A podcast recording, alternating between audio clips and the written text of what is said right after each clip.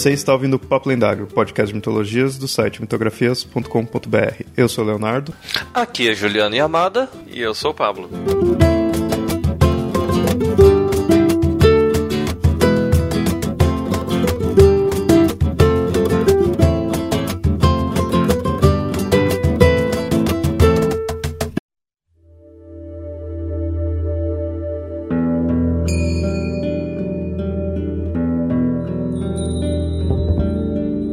Sentido do universo? Está exatamente ali. É isso. E o seu próprio sentido é que você está aí. Estamos tão empenhados em realizar determinados feitos com o propósito de atingir objetivos de um outro valor que nos esquecemos de que o valor genuíno, o prodígio de estar vivo, é o que de fato conta. E como chegar a essa experiência? Lendo mitos. Eles ensinam que você pode se voltar para dentro e você começa a captar a mensagem dos símbolos. Leia mitos de outros povos, não os da sua própria religião, porque você tenderá a interpretar sua própria religião em termos de fatos. Mas lendo os mitos alheios, você começa a captar a mensagem. O mito o ajuda a colocar sua mente em contato com essa experiência de estar vivo. Ele lhe diz o que a experiência é.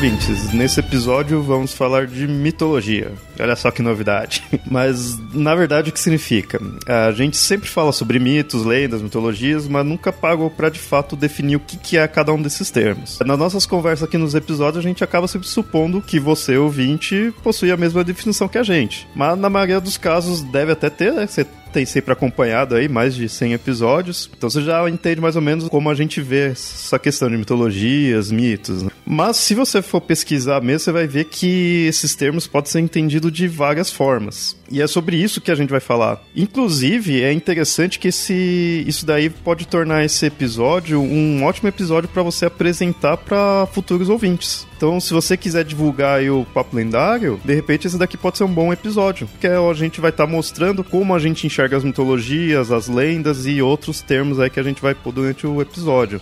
Deve ser bem interessante para divulgar. E se caso foi divulgado e você é um ouvinte novo por aqui, seja bem-vindo. Então vamos aí conversar sobre mito, mitologia, lendas, folclore, fábulas e por aí vai. E fica, vai ter ambrosia. Aqui não é bolo, aqui é ambrosia. Bom, vamos começando aí pelos termos. Qual que vai ser a ideia? A gente vai mostrar o, as definições que se encontram em dicionários, as definições que se encontra popularmente e vamos ver o que a gente também acha e o que a gente acha interessante de falar sobre esses termos. É, vão ser vários, mas vamos começar aqui pelos os três primeiros aqui vai ser acho que os principais. No caso aqui o que a gente vai começar é com o mito, o conceito de mito em si. Primeiro aqui eu vou iniciar pela definição que é vista em dicionários. Né, que teoricamente seria uma definição já mais oficial. O que, que você encontra como sendo mito? Como um relato fantástico de uma tradição oral, protagonizado por seres que encarnam as forças da natureza e os aspectos gerais da condição humana, ou também como uma lenda, uma narrativa acerca de tempos históricos que geralmente guarda um fundo de verdade, uma representação fantasiosa espontaneamente delineada pelo mecanismo mental do homem, a fim de dar uma interpretação e uma explicação aos fenômenos da natureza e da vida. Alegoria, representação falsa e simplista, mas geralmente admitida por todos os membros de um grupo. Algo ou alguém que é recordado ou representado de forma irrealista. E exposição de uma ideia e de uma, ou de uma doutrina sob forma voluntariamente poética e quase religiosa. Isso você pode até ter visto pela forma do qual fui falando, que é uma coisa mais sistemática, né, mais certinha assim, que é uma, como falei, teoricamente seria uma definição oficial. Como definições mais populares, e aí nesse sentido já seria aquilo que não está em si no dicionário, mas o que as pessoas em geral consideram como mito, e indiferente aqui, não vou julgar ainda se está certo ou está errado, mas pode ver de algumas formas como tais. Ó. Forma de enaltecer alguém, quando você fala que alguém é um, é um mito, tá elogiando é, certos políticos, né? Recebe esse termo, fazer o quê? é, como sinônimo de mentira. Geralmente. Isso é até interessante conversar sobre isso, né? É, e, e, e, geralmente, quando a gente trata de político como um mito, tem a ver com isso. Sinônimo Sim. de mentira. de mentira, é. né? e, ou então uma história que constitui uma mitologia. Quase óbvio, assim, né? De certa forma. A mitologia é constituída por mitos mas é o que as pessoas entendem. Uma pessoa interessante de citar a definição que ela dá, que essa pessoa dá para mitos é o Campbell, o Joseph Campbell. Já que ele tem vários livros, é bem famoso por isso, a gente já citou ele várias vezes aqui. E olha que interessante, o popular eu tinha dito que era sinônimo de mentira. Para o Campbell, ele fala que o mito não é nem fato e nem mentira. É, na verdade, uma metáfora, algo que é carregado de uma mensagem. Eu já acho interessante essa definição. É algo mais elaborado, pois aqui, de forma bem simplificada, é o que ele define. E se você quer ver mais aprofundado, vá atrás dos livros, vale muito a pena. Mas é próximo já do que eu penso também. É, e tem outro, outro mitólogo que a gente já citou, que é o Junito Brandão, que ele não discorda do Campbell, mas ele acaba trazendo uma visão um pouco diferente que complementa isso, que ele vai trazer o, o mito como uma narrativa especificamente uma narrativa. Então, é uma história que a gente conta. Né? Então, o mito não é uma ideia, não é uma coisa, o mito é uma narrativa. E daí já é interessante, porque quando a gente fala de uma metáfora, a gente pode estar pegando objetos para serem metáforas, uma, ou alegorias, ou uma coisa assim. Ou até mesmo uma, uma explicação pode ser uma, uma, metáfora. Mas aqui, o mito pro, pro Junito Brandão, ele está tratando especificamente como uma narrativa. Qualquer história que a gente conte, é, independente se é verdadeiro ou não, a gente pode entender como um mito. E aí, a ideia do, do mito especificamente, até para que ele ganha esse, esse caráter um pouco mais forte do que o, qualquer outro tipo de narrativa ou qualquer outra história, é que o mito ele vai é, tratar de questões bem mais é, profundas e humanas e vão se utilizar de, de, construções de ideias um pouco mais específicas. Vai utilizar bastante é, figuras de linguagem, bastante metáforas, vão, vai ter uma linguagem mais simbólica, mais representativa. Dificilmente vai estar tá falando de alguma coisa explícita, né? Não vai estar contando um, uma explicação científica, por exemplo, uma, uma, questão que é A mais B assim, né? Ele vai estar se utilizando de, de metáforas ou de aproximações para poder contar, passar uma determinada mensagem. Mas é sempre numa forma narrativa, né? Numa, numa história. Que nem você falou, ele não vai é, contrário ao pensamento do Campbell, mas ele dá ênfase no fato de ser narrativa, né? E aí é interessante, porque quando a gente vai falar dos vários mitos, né? Geralmente a gente vai contar um mito como se fosse uma história. Então qualquer mito pode ser uma história, uma, uma narrativa. Então, ah, qual que é o mito de Édipo? Ah, o mito do Édipo é que o Édipo nasceu e tal, tal. Aí você conta a narrativa, você narra a história dele. Ou qualquer outro tipo de mito como sendo uma história narrativa, né? uma, uma narração acerca de alguma coisa. E daí o, o, mito acaba se aproximando muito mais da literatura do que, de, do que da ciência ou de qualquer outra tentativa de explicação. Alguns estudiosos vão colocar o mito como sendo uma tentativa de explicação sobre o mundo, só que não é simplesmente você explicar, é você contar uma história a respeito do mundo. Né? Quando você tem os mitos de criação, por exemplo, ou até mesmo, por exemplo, o mito do Narciso, que, que explica por que, que aquela flor é daquele jeito. Não é uma é de fato uma explicação, é uma, uma história que você está contando. Né? Porque se não fosse só não fosse a narrativa, não, não seria mítica, né? não, não, não seria um mito, seria só uma explicação. E aí a gente vai ver, por exemplo, né, por que, que eu trato a Bíblia como mítica? Porque independente se ela é verdadeira ou não, se ela é revelada ou não, ela é escrita de forma narrativa. Tem personagens, tem começo, meio e fim, tem tramas, conta uma história, ela é uma narrativa. Então a gente pode pegar ali como sendo um mito independente se é verdadeiro, independente se é falso, independente se tem uma mensagem ou não tem, né? E se a gente olhar por esse olhar, acaba sendo até mais forte do que a gente tentar encontrar, por exemplo, bases históricas e, e factuais num, em relatos bíblicos. É, é, tão complicado quanto você achar é, os mes as mesmas histórias e fatos na, na, na, teogonia. Mas acho que isso mais na frente a gente vai falar um pouquinho sobre essa comparação entre mito e história, mitologia e história, né? Então não vou queimar pauta ainda. Mas nesse sentido, então, qualquer história, até um livro de ficção aqui eu pegar um, um Stephen King assim, pô, vai, seria um mito, já que teria uma narrativa? Dentro da teoria, a gente pode considerar. Se a gente vai considerar, por exemplo, que os mitos originalmente eram os nossos livros de, de ficção, só que a, a questão do mito é que na época que ele foi contado, ele era contado como uma forma de explicação, uma forma de encontrar sentido para as coisas, né? ou de, de, oferecer sentido. Então, por exemplo, os livros do, do Stephen King, especificamente, né, como são os livros de terror, são livros de fantasia, eles não tentam explicar alguma coisa, não tentam oferecer um sentido para as coisas. Já os mitos, todos eles que a gente vai encontrar, eles oferecem algum sentido, nem que o sentido seja, por exemplo, explicar a origem de determinado povo. Por exemplo, boa parte dos mitos de heróis gregos, eles são contados para mostrar a origem do povo que é herdeiro daquele herói. Né? Aí você tem os descendentes de Hércules, que contam os, os várias histórias do Hércules, você tem os, os, descendentes de Jazão, os descendentes de Teseu, né? e todos esses contam os mitos dos seus respectivos heróis, todas as façanhas dele, para mostrar quão brava era com é, o patriarca original daquela, daquela cultura. Então, nem, nem que seja para isso, mas está oferecendo algum sentido. Né? E o, a boa parte dos livros de literatura não necessariamente faz a mesma coisa. Mas, em tese, a gente pode considerar como uma narrativa, qualquer narrativa como sendo mítica, já que a estrutura é a mesma. Uma outra pessoa histórica que, que a gente sempre cita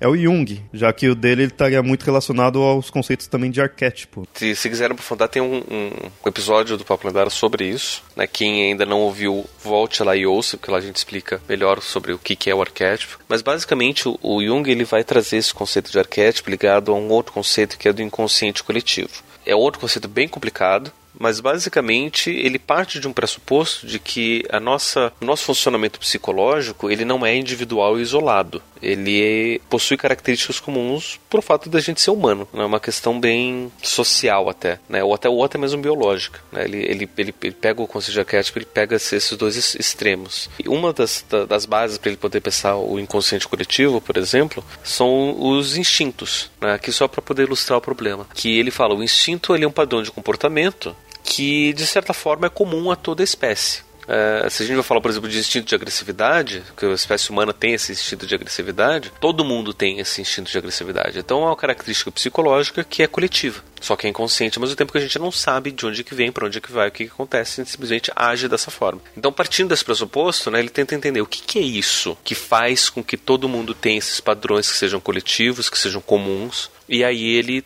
propõe o conceito de arquétipo, que ele pega lá de trás de Platão, vai dizer que o, o, o, arquétipo é um padrão só, um padrão de probabilidade de comportamento, que a gente não consegue saber direito, a não ser pelas suas manifestações. E as manifestações ele vai chamar de imagens arquetípicas. E essa manifestação pode ser qualquer coisa.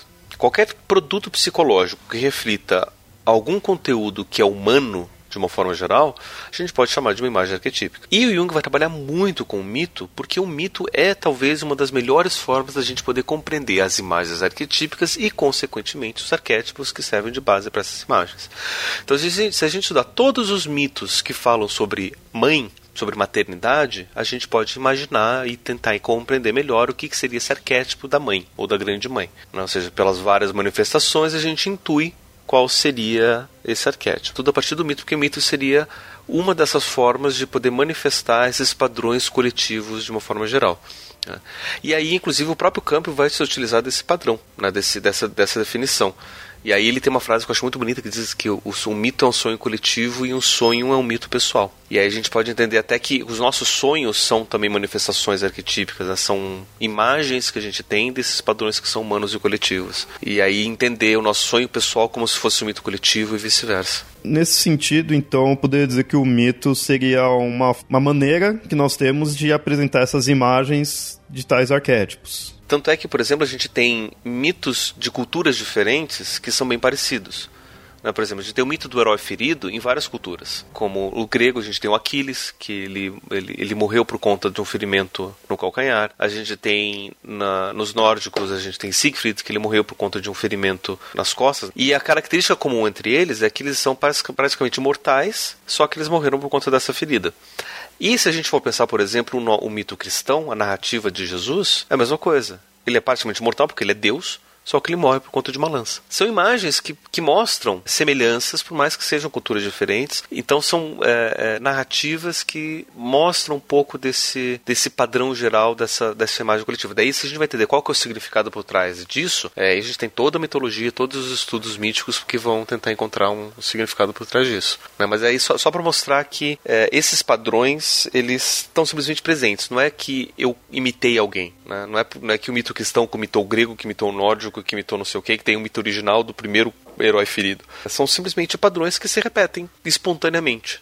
Nesse sentido, eu acho que ainda poderia manter a ideia de uma, de uma narrativa fictícia cair como um mito. Se eu sou um escritor criar uma história de um herói ferido, eu estaria contando esse mito utilizando uma imagem vinda desse arquétipo. Uma coisa que Jung vai trazer, né, com, por exemplo, quando ele vai definir os mitos modernos, é que um mito moderno nada mais é do que uma história atual, com uma roupagem atual, de um padrão que é arquetípico. Ah, então você vai poder, por exemplo, ver vivências atuais ou narrativas atuais que acabam reproduzindo a mesma estrutura do arquétipo, mas com elementos atuais. Por exemplo, ele, tem um, mito, um livro chamado Mito Moderno sobre as Coisas Vistas no Céu, que a gente já citou ele quando a gente falou sobre os deuses astronautas. Lá ele vai mostrar, por exemplo, que os alienígenas que a gente fala, ou as, os discos voadores, que seria uma espécie de mito moderno, eles, eles reproduzem a mesma estrutura mítica sobre, das outras coisas que as outras culturas viam no céu, né? como por exemplo as fadas, como por exemplo os anjos, deuses, e, mas como a gente está se afastando disso, está se aproximando da ciência, né, o que, que esses seres que vêm do céu, já que não são deuses, não são fadas, então eles seriam seres de outros planetas, né, vidas de outros planetas e tudo mais. A gente cria toda uma mitologia em torno disso, que nada mais é do que uma uma nova roupagem em cima de uma mesma estrutura antiga. Se olhar bem por esse ponto, a gente sempre coloca algo inalcançável em cima desses mitos. Por exemplo, as fadas, gnomos, doentes vivem numa, num mundo que a gente não tem acesso. Os alienígenas vêm de outro mundo que a gente ainda não tenha tecnologia e acho que vamos demorar consideravelmente para ter ela. São novas roupagens em cima desses padrões, né? Então as fadas viviam em Arcádia ou viviam num, no mundo espiritual, os anjos vivem no céu né, que a gente não consegue alcançar, mas a partir do momento que a gente alcança o céu, a gente vai pro, pro espaço, né, daí chega Yuri Gagarin e fala, eu fui pro espaço e voltei e não vi Deus, né, então a gente não pode mais dizer que os anjos estão lá no céu, então quem, né, o, o que, que ocupa esse, esse lugar? Né? Daí a gente cria novas roupagens em cima desses velhos elementos. Mas a, aí tem uma diferença, por exemplo, entre a gente tratar de um mito e de uma história de ficção. Porque a história de ficção a gente sabe que é mentira. O mito, ele expressa uma realidade. Todo mito expressa uma realidade. E aí é que é uma coisa complicada, porque por mais fictícia que seja essa narrativa, ele vai expressar alguma coisa que é real, que faz muito sentido para uma pessoa ou uma cultura. Eu tava lembrando de um experimento que juntaram um grupo, pediram para esse grupo testemunhar uma cena e descrever ela. Cada pessoa sempre ou via algo que não tinha acontecido ou aumentava um ponto desse, desse acontecimento, desse fato. Tem um, um episódio no seriado que é da NetGeo que tem no Netflix que é alguma Truques da Mente, se não me engano. Se não me engano, é o segundo ou terceiro episódio que eles vão falar sobre memória, que é sobre falsas memórias especificamente. Tipo, eles juntam todo mundo numa praça e aí todo, todos eles testemunham um assalto. E aí eles perguntam para todo mundo o que aconteceu, chega a polícia, pega o relato de todo mundo, daí no dia seguinte eles vão conversar com todo mundo de novo. Só que daí no dia seguinte eles colocam pessoas que não estavam lá para conversar todo mundo o que aconteceu. Essas pessoas que não estavam lá foram são atores colocados lá de propósito para fingir que estavam, mas não estavam. Eles jogam informações informações falsas. Tipo, ah, eu acho que a pessoa tava com chapéu cinza. E aí todo mundo passa a dizer que tava com chapéu cinza. Mas não é que eles viram, mas é porque por conta disso a questão das falsas memórias, da, da pressão social. E daí tem uma série de explicações psicológicas sobre isso. Mas por que, você citou isso, Juliano? Isso pode acontecer também nesses relatos. Um grupo de pessoas ou um, uma pessoa para testemunhar um fato, um fato heróico.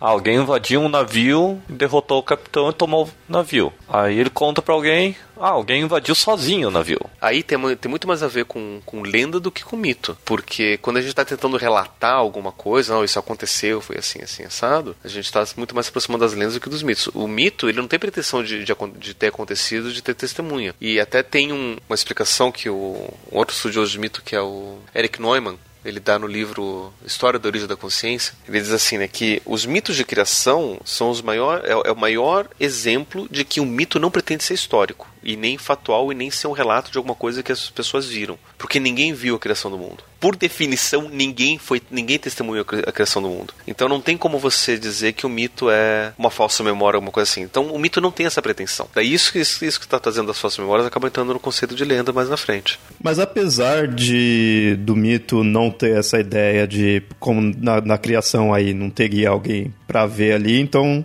não está se baseando em algo que alguém viu né, e está relatando. Mas poderia entrar como algo que é aceito, por exemplo, a, a criação mesmo, a cosmogonia. Não tava ninguém ali para relatar, né, para anotar ali o que aconteceu, mas quem aceita o, o mito da, da cosmogonia, de uma cosmogonia determinada, vai aceitar aquilo como verdade. Diferente de eu criar uma narrativa 100% fictícia. E aí é interessante porque a gente já fez alguns episódios sobre, sobre verdade, conhecimento, depois no, no psicólogo tem outra continuação sobre o que seria verdade ou não. E aí é interessante a gente fazer uma, uma diferenciação básica para isso, né? Verdade também ela pode ser mítica, porque uma verdade é uma narração, é uma, uma fala, não é um fato. Um fato é uma coisa, não é uma evidência, tá lá. Só que quando você conta uma verdade, uma verdade acaba sendo então uma explicação, uma fala que pode ou não fazer sentido com a realidade com aquilo que é real, com aquilo que é, que é factual. Então, aquilo que é verdadeiro para uma pessoa, ou para uma cultura, ou para um determinado momento, por exemplo, a ciência, ela lida com verdades, mas verdades provisórias, verdades que por enquanto estão funcionando. Amanhã pode ser que, não funcione mais, a gente joga fora aquela verdade e coloca outro lugar sem problema nenhum. Então, pode ser verdades provisórias, verdades pessoais, verdades coletivas, culturais, não importa. Isso daí são explicações, são formas da gente poder compreender a realidade são conceitos diferentes. Então, o mito, de certa forma, para quem vive ele, ele é verdadeiro. Para quem não vive, ele não é verdadeiro. Tanto é que o, o Campo ele vai ter uma outra frase interessante que vai dizer que o, o mito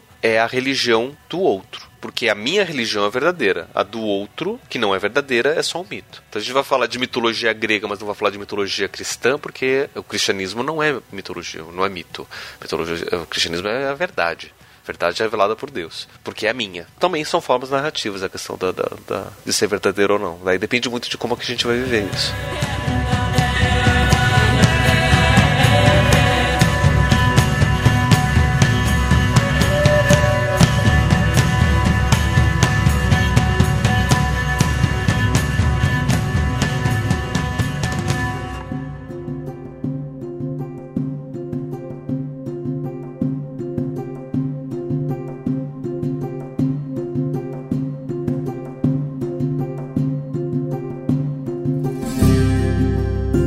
Gente definiu aí, em parte, o que é mito, mas então vamos para algo talvez maior, não sei, poder dizer dessa forma, mas que é a mitologia. Esse é o, o, foco aí do site, do podcast, é a mitologia. Sem ela, não teria mitografias, não teria papo lendário. Vamos mostrar aí o que, que seria a mitologia.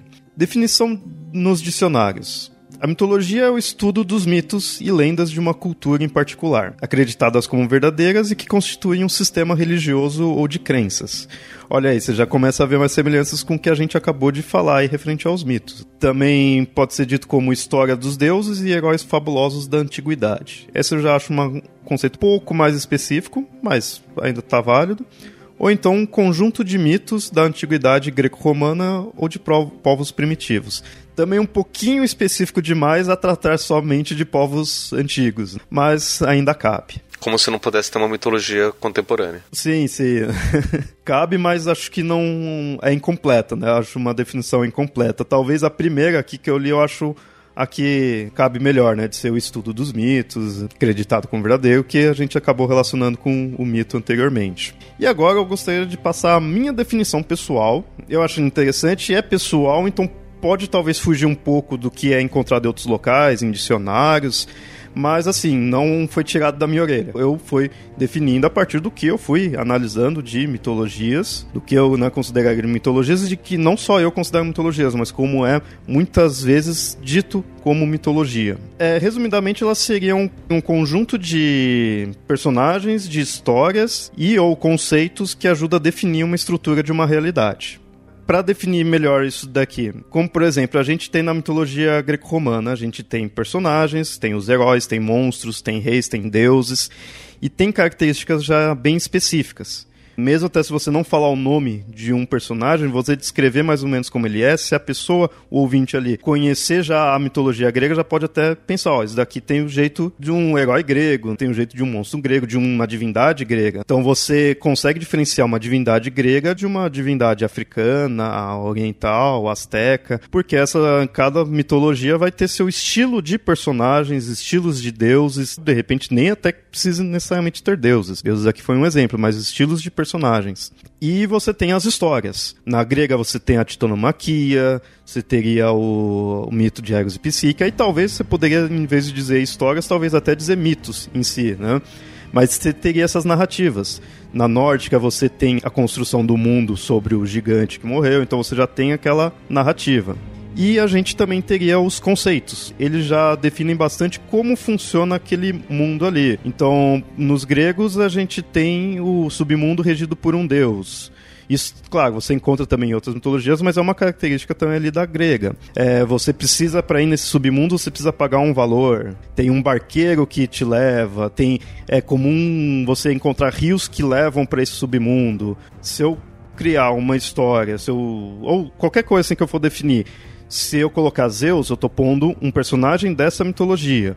Se eu contar alguma história baseada na Odisseia ou a própria Odisseia ali, é relacionado à mitologia grega. Ou então usar esses conceitos que eu falei, por exemplo, um rio que leva para o submundo. Opa, já tem uma referência ali da mitologia grega. Então, ela é bem definida, ela é bem construída. Seguindo esse aspecto, eu posso colocar isso para mitologias fictícias. Por exemplo, um que a gente já fez um episódio sobre esse autor é o Lovecraft. Até por muitos é, é chamado de mitologia Lovecraftiana. Por que, que é chamado assim? Porque também tem personagens definidos, os seres, os deuses antigos ali têm aspectos definidos. É, as histórias do autor, né, já seriam as narrativas. Tem conceitos específicos também. Então você também possui uma cara própria, com personagens, histórias e conceitos. E por último, a gente traz para seguir a mitologia de tempos atuais. Como, por exemplo, os alienígenas que a gente tinha citado anteriormente, você também tem estilos de alienígena, você tem as histórias do, de ocorridos, né? Roswell, todas essas vindas de alienígenas, tem essas narrativas que aí fica entra um pouco na ideia de teoria de conspiração, a gente vai falar isso mais para frente, mas tem essas narrativas, né? A pessoa que foi abduzida e tem-se os conceitos, como funciona esse mundo onde alienígenas estão vindo aqui tentando, tendo contato, abduzindo, mas não fica uma coisa muito à mostra. Então você também constrói toda uma estrutura. Partindo desse, dessa minha definição, as mitologias elas podem ser antigas, como grego, nórdico, celta, podem ser atuais, no caso de religiões ou mitologias atuais, religiões mesmo, né? Vou dizer porque para estar tá atualmente aí se torna religião, como os hebraico, né, cristianismo, isso daí tem a, as histórias, o hinduísmo, apesar de ser antigo ainda está até hoje. Teria os que seriam fictícios, obviamente fictícios, já que os próprios autores já põem assim, que é o do, no caso do Lovecraft, que eu falei, o Tolkien, né, tem todo um mundo ali criado. E uma que eu chamaria de populares, que seria essa parte, por exemplo, dos alienígenas. Você não tem um, uma igreja em específico ali, não é uma obra fictícia em si, mas as pessoas em geral aceitam, não necessariamente como verdade ou não, mas reconhece que tem essa estrutura, tem esses seres, tem essas histórias. Esse de antigo, atual, fictício popular foi uma coisa bem minha que eu fui, usei para categorizar, né? Mas por fim eu defino a mitologia dessa forma. E Pablo, você, como que você, poder, você acharia interessante definir o conceito de mitologia? Mitologia para mim é o estudo do mito, ou, do, ou dos mitos, é quando a gente tenta encontrar algum sentido por trás de tudo isso. Se a gente pega, por exemplo, uma narrativa, uma história, aquilo é um mito, ponto. Se a gente tem várias histórias de uma mesma cultura, a gente pode estudar todas essas histórias e ver se existe alguma coisa em comum nessas histórias para ver se existe algum sentido, alguma característica que fale sobre essa cultura, sobre aquele povo, sobre geografia, sobre alguma questão diferente, né? Isso seria mitologia. O estudo que a gente faz, o logos do mitos, é a mitologia. E aí, a gente, quando a gente fala de mitologia grega, a gente está falando do, do, do, estudo de todos os mitos gregos. Mitologia greco-romana, que a gente está fazendo aproximação entre a cultura grega e a cultura romana a partir dos mitos. Né? Ou seja, são narrativas muito parecidas, né? inclusive são as mesmas narrativas com outros nomes, né? Afrodite é Vênus, Zeus é Júpiter. Então a gente tem a mitologia greco-romana, que a gente está falando sobre isso? Está falando que são narrativas de culturas diferentes, a cultura grega e a cultura romana, mas que têm aproximações. O que, que isso fala sobre os povos, o que, que fala sobre a história, o que, que isso fala sobre. Daí a gente começa a comparar com outras ciências, né? Como toda ciência faz. Né? Compara com antropologia, compara com sociologia, compara com até mesmo geologia, geografia, né? Ciências mais, mais duras. E aí a gente faz, faz mitologia. Quando a gente fala, por exemplo, da mitologia Lovecraftiana, por exemplo, tá falando o quê? É, o Lovecraft, ele nunca propôs um corpo organizado da sua obra. Então ele escrevia contos e cada conto ele contava uma coisa. Ah, esse conto eu vou falar sobre o Necronomicon. Daí esse conto aqui eu vou falar sobre o Cthulhu. Ah, esse conto aqui eu vou falar sobre não sei o que, sobre os, os Old Ones. Daí cada conto ele vai falar uma coisa diferente. Ah, nesse outro conto eu vou usar o mesmo Cthulhu que eu usei lá, eu vou usar aqui de novo. E para piorar as coisas, quando ele escrevia para outras pessoas, ele falava, ah, vou aproveitar e vou colocar aqui essa outra divindade. O Rilé vou colocar aqui de novo. E ele ia espalhando essas histórias. Se a gente pega cada narrativa como mito e a gente tenta encontrar é, algum sentido geral sobre tudo isso, a gente acaba fazendo mitologia com Lovecraft.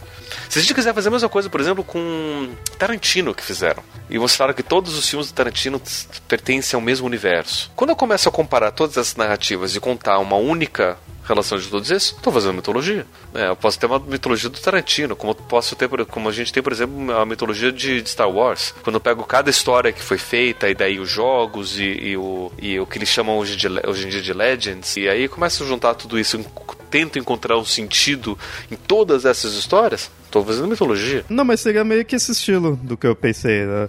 Você tá juntando tudo ali, vendo como é o formato, né? Então, qualquer tipo de estudo que a gente dá sentido para todas as narrativas, eu chamo de mitologia. O que eu gostei disso daí, tanto do meu como na forma como você falou, eu acho que consegue se prender nesse sentido de estudo dos mitos. Então, se for ver mitologia, talvez seja algo bem simples de você definir como isso, estudo dos mitos. Claro que aí você tem a definição dos mitos que a gente falou anteriormente e vai ter os outros termos que a gente vai falar mais pra frente. Mas, como estudo dos mitos, acho que dá para definir isso sendo mitologia. E aí vai ter todas essas características. E aí é interessante porque a gente pode ter tem várias e várias formas de a gente fazer esse estudo de mitologia. Eu, eu, para construir uma pauta, eu com um monte de material aqui que eu preciso construir, na verdade, várias pautas de como que a gente pode estudar mitologia com olhar estruturalista, com olhar é, psicanalítico, com olhar é, funcionalista. Então tem, tem várias teorias e formas de compreensão de, de mitos que mostram é, enfim, formas diferentes da gente ler tudo, tudo só para é complicar. Bem, bem interessante. é. é. eu acho que deixa as coisas mais interessantes, mas. Assim, eu não falei que não é interessante, só falei que complica. é interessante essa conversa aqui, que eu acho que conseguiu mostrar bem que mitologia por si só você consegue ser algo simples. Apesar da minha definição ter sido longa e tudo, você define ela de forma simples e se prendendo a esse conceito. Mitologia é estudo dos mitos. Ponto. o, que é, o que é complicado é a gente definir mito, entender mito. Aí a gente complica. Uhum.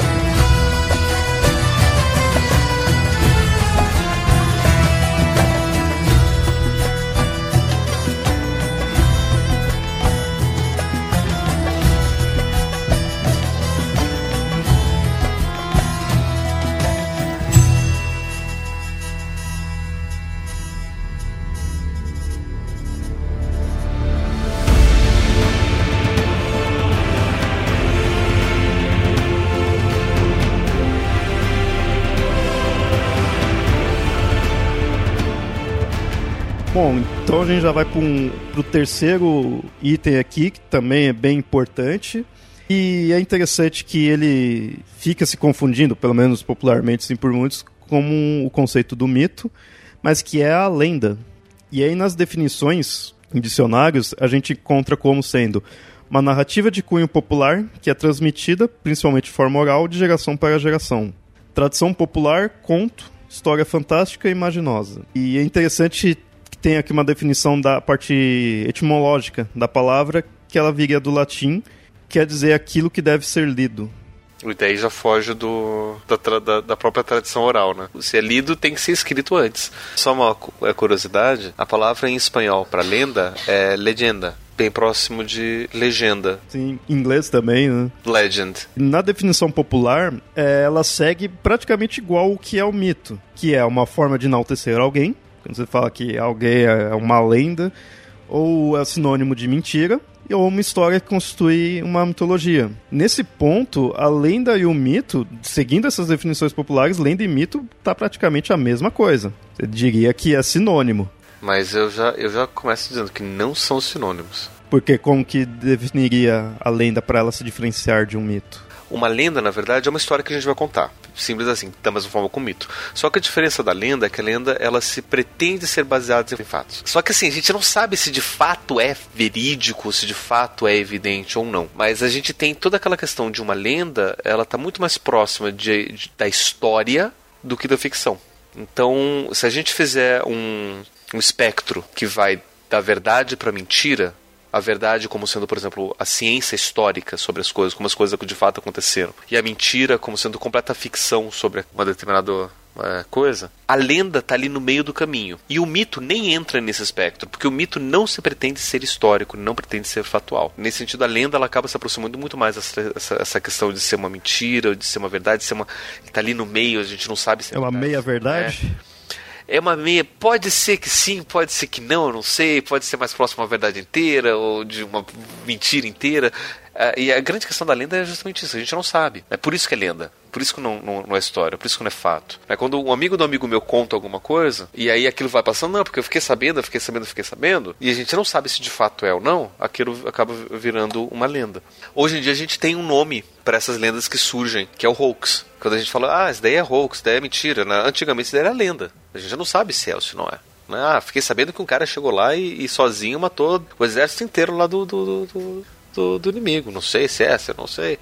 Né? Vai que é verdade, né? Será que ele existe mesmo? Não sei. Tanto é que a gente, quando a gente fez o, o aquele episódio do, do Ragnar calças peludas, a gente vê que o, a história do Ragnar não tem evidência histórica nenhuma para o personagem dele. Mas todos os outros personagens que estão em volta do Ragnar, a gente encontra evidências históricas para eles para os filhos deles, eles, a gente tem relatos, a gente tem documentos, tem uma série de outras coisas. Para ele, não tem. Mas todas essas histórias citam o Ragnar como sendo o pai daquele cara, como sendo o cara que fez não sei o que e tal. E a gente ficando, poxa, se essas histórias que são fatuais, que são históricas, citam aquele cara, será que ele existiu ou não? E aí a gente fica naquela dúvida. Então Ragnar seria uma lenda nesse estado, porque gente não sabe se é real ou não.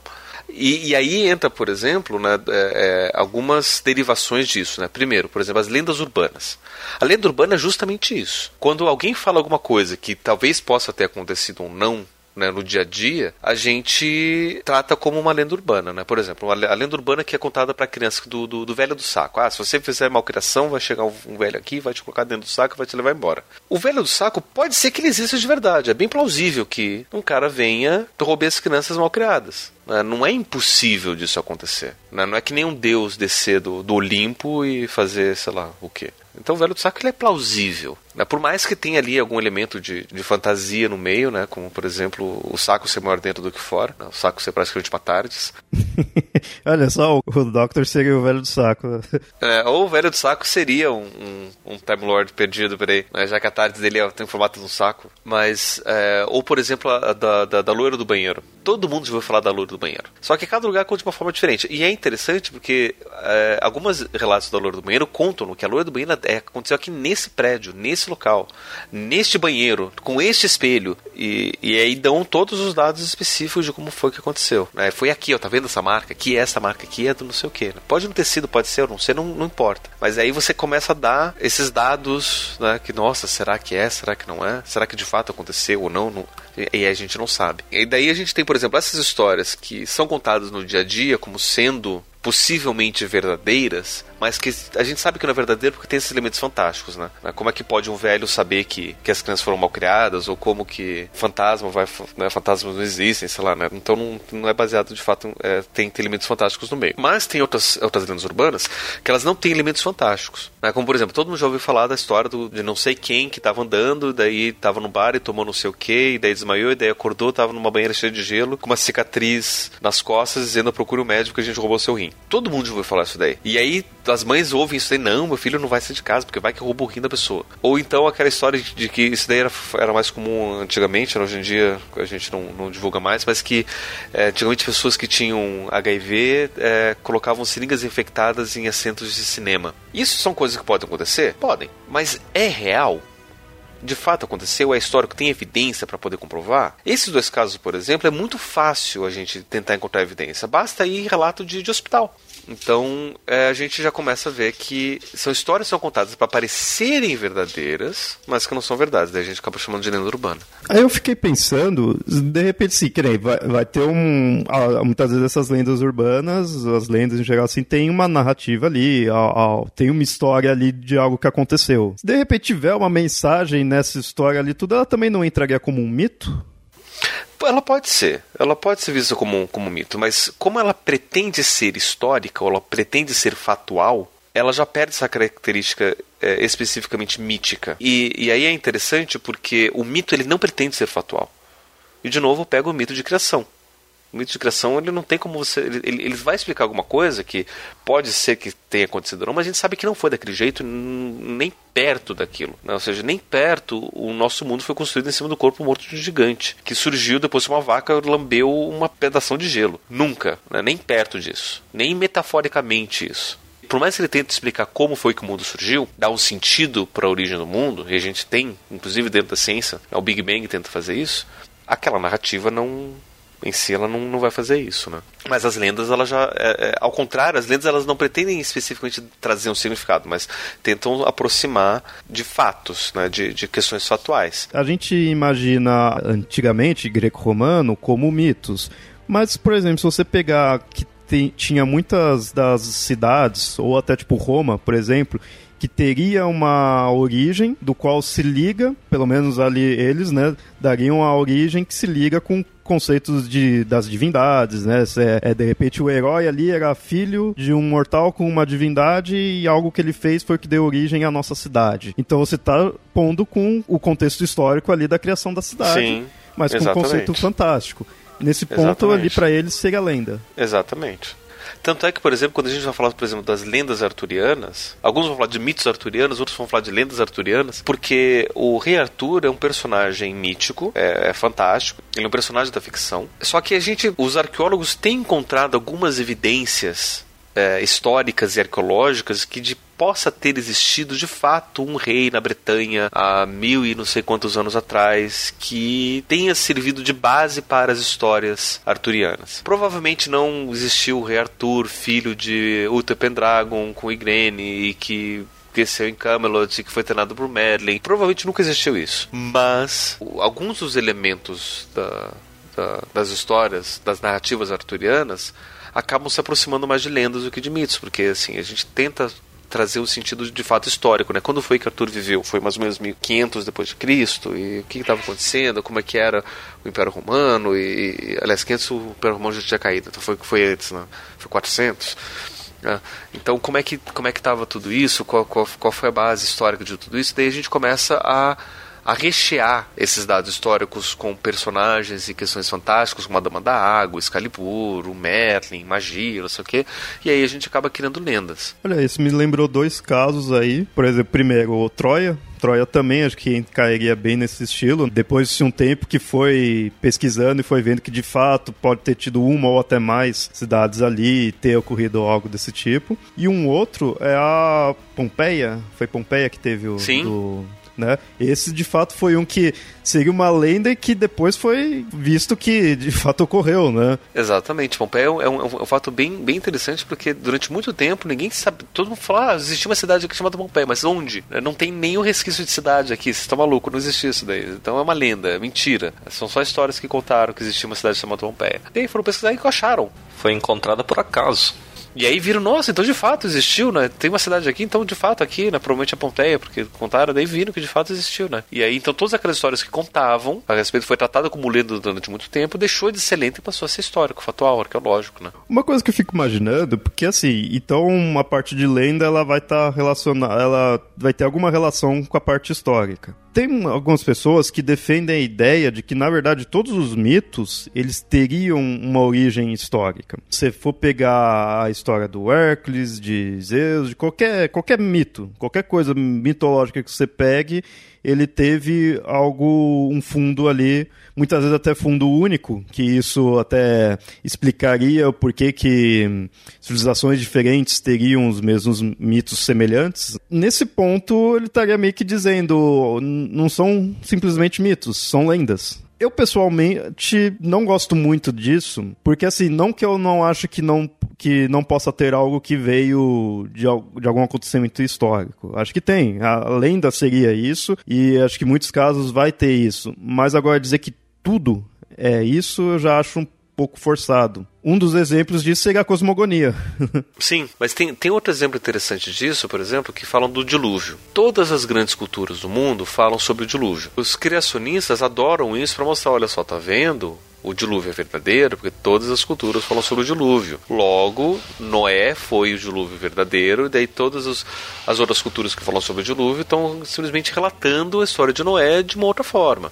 Os historiadores o, que partem por essa questão histórica falam: não, mas o primeiro, o mais antigo relato de dilúvio é o do Gilgamesh. Então todas as outras narrativas de dilúvio são, na verdade, plágios da história do Gilgamesh. É besteira você falar isso, né? Porque é melhor a gente entender quais são os elementos comuns. Né? Você vai falar sobre a mitologia do dilúvio. Pegar todos os mitos sobre o dilúvio, pensar o que, que, existe de comum entre tudo isso, o que, que eles estão falando, o que, que eles estão trazendo, qual é a mensagem que está passando por trás, o que, qual, qual é a estrutura básica, qual é o desejo que está escondido. Enfim, tentar entender essas histórias, né? tentar encontrar o sentido para isso, do que dizer que é tudo plágio, né? ou dizer que é, que é tudo baseado de fato no dilúvio que de fato aconteceu. Porque se a gente foi, foi estudar, e até o Yamada pode até falar melhor pra gente. Não tem como a gente dizer que existia um dilúvio mundial, numa época onde o mundo todo estava embaixo d'água.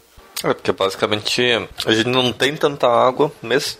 Até foi descoberto que a gente tem água intraterrena, mas mesmo juntando isso com o que a gente tem nas calotas, não daria para encher até a cota 80. É, é, complicado a gente partir disso, né? quando a gente pega essas histórias e dizer não, porque de fato é baseado em algum dilúvio universal. No máximo, no máximo, é, por exemplo, aqueles que falam de dilúvio, e até a gente pode imaginar que, por exemplo, para os hebreus era tão importante, porque aquela região da, da, da Mesopotâmia ela é conhecida por ter dilúvios, né? por ter enchentes. Então, assim, as enchentes são importantes para aquele povo. Então, aqui eles vão trazer isso de relevante por conta disso. E isso também porque acaba perdendo uma ideia interessante de você analisar a lenda, que é o que acontece com o do Rei Arthur. Tem ali a parte mítica, mas pô, tem a lenda, vamos ver a parte histórica, tá? Foi baseado nisso, naquilo, olha, era tal época, então pensava de tal jeito, olha, teve os romanos, olha, isso daqui da parte do mito pode ter sido influenciado por questão dos romanos, teve alguém que poderia ter esse nome, sabe? Você ia analisando. Isso eu acho uma ideia válida. Sim. E assim, e, e aí, e aí são, só que sim, são dois propósitos diferentes, né? Quando a gente vai tentar entender qual é a história, qual é a arqueologia por trás daquela narrativa, beleza, até ver se tem uma base lendária ou não. Outra coisa, a gente partir para o mito. O mito ele não se pretende ser histórico, fatual, verdadeiro ou não. A questão é que o mito, ele, é, é, o significado do mito é muito mais, muito mais importante do que a veracidade e a, e a, e a realidade da, da, dessa história. E, e, aí é interessante a gente notar que a Bíblia, por exemplo, ela entra nesse buraco negro de, do, do que, que é. Será que a Bíblia é histórica? Será que a Bíblia é uma lenda? Será que a Bíblia é um mito? Né? Porque muita gente trata o relato bíblico como se fosse histórico. Tudo que está relatado lá é factual. Aconteceu de fato, é real e a gente só procura as evidências que a gente encontra para poder justificar. Né? Todo o criacionismo é baseado nessa premissa. E até mesmo, por exemplo, os relatos, os relatos de Jesus. Né, que diz, não, Jesus de fato aconteceu e aconteceu daquele jeito. E alguns vão dizer que são lendas, né? Se a gente só pegar a história de Jesus, né? Por quê? Porque a gente não encontra fora da Bíblia nenhuma outra evidência que conte sobre Jesus. Quem defende o Jesus histórico vai falar. é, mas assim, a, a evidência mais antiga de, do Jesus histórico data de três gerações depois da morte de Jesus. Então foram, no máximo, os netos dos caras que viveram com Jesus que estavam falando sobre ele. Mas é engraçado que na época de Jesus tem relato de, sobre um monte de messias, de supostos messias. Né? E, e, aí tem até gente que fala né, que o filme da vida de Brian, do Monty Python, talvez seja o mais historicamente correto sobre a vida de Jesus do que qualquer outro filme de Jesus já feito. Quem não assistiu, assista pra você ver. Era, era, era muito mais daquele jeito do que do, do, jeito que mostra qualquer outro filme sobre, sobre Jesus e, e, na época dele. Né? Tem aquela cena de, tipo, tem um monte de profeta falando, não, eu sou Messias, eu que sou Messias, não, eu que sou Messias. Era bem assim mesmo. E a gente tem outras histórias, por exemplo, Moisés, a gente tem outro episódio sobre Moisés que também trata dessa mesma questão, né? Que da história do Moisés em si, não tem nada fora da Bíblia que fala sobre ele, né? A gente tem algumas referências que a gente pode inferir talvez alguma questão histórica de Moisés, mas procurando, caçando, passando petinho no deserto, não achou nada que diga que Moisés de fato passou por lá. Então não tem nenhuma evidência histórica. Então será que a Bíblia é um relato de lendas que estariam baseados em algumas, algumas questões históricas que pode ser que aconteceu ou não? E eu defendo que melhor do que ler a Bíblia como um relato histórico ou como um livro de lendas, porque às vezes vai tratar de lenda, ah, pô, lenda, lenda por lenda, tudo mentira, então né, por que, que eu vou aceitar isso? É tratar logo de cara a Bíblia como um livro mítico. Porque daí o mais importante do que a veracidade daquilo são as mensagens que as histórias estão passando. Será que poderia ver das três formas, dependendo de onde procurar, de onde pegar? Pode. Um lado mítico, um lado lendário e um lado histórico. Pode. Só que eu fico pensando o lado histórico. Qual que seria? Não lembro de alguma parte que de fato ali na Bíblia se comprove contexto histórico mesmo. Né? A Bíblia a gente pode tratar do jeito que a gente quiser ela, né? Assim, tem questões históricas, tem né? Tem é, questões lendárias, tem, tem questões míticas, tem. Eu, particularmente, depois de dois mil anos, né, supostos dois mil anos de, de, de história da Bíblia, desse, desses textos, eu acho que é perda de tempo hoje a gente tentar encontrar alguma veracidade histórica na Bíblia. É perda de tempo. Porque assim, é tanta informação, mas tanta informação acumulada que mostra que não é histórico, que tentar ainda encontrar alguma coisa é, é jogar dinheiro fora, perder tempo e fazer alguma coisa assim.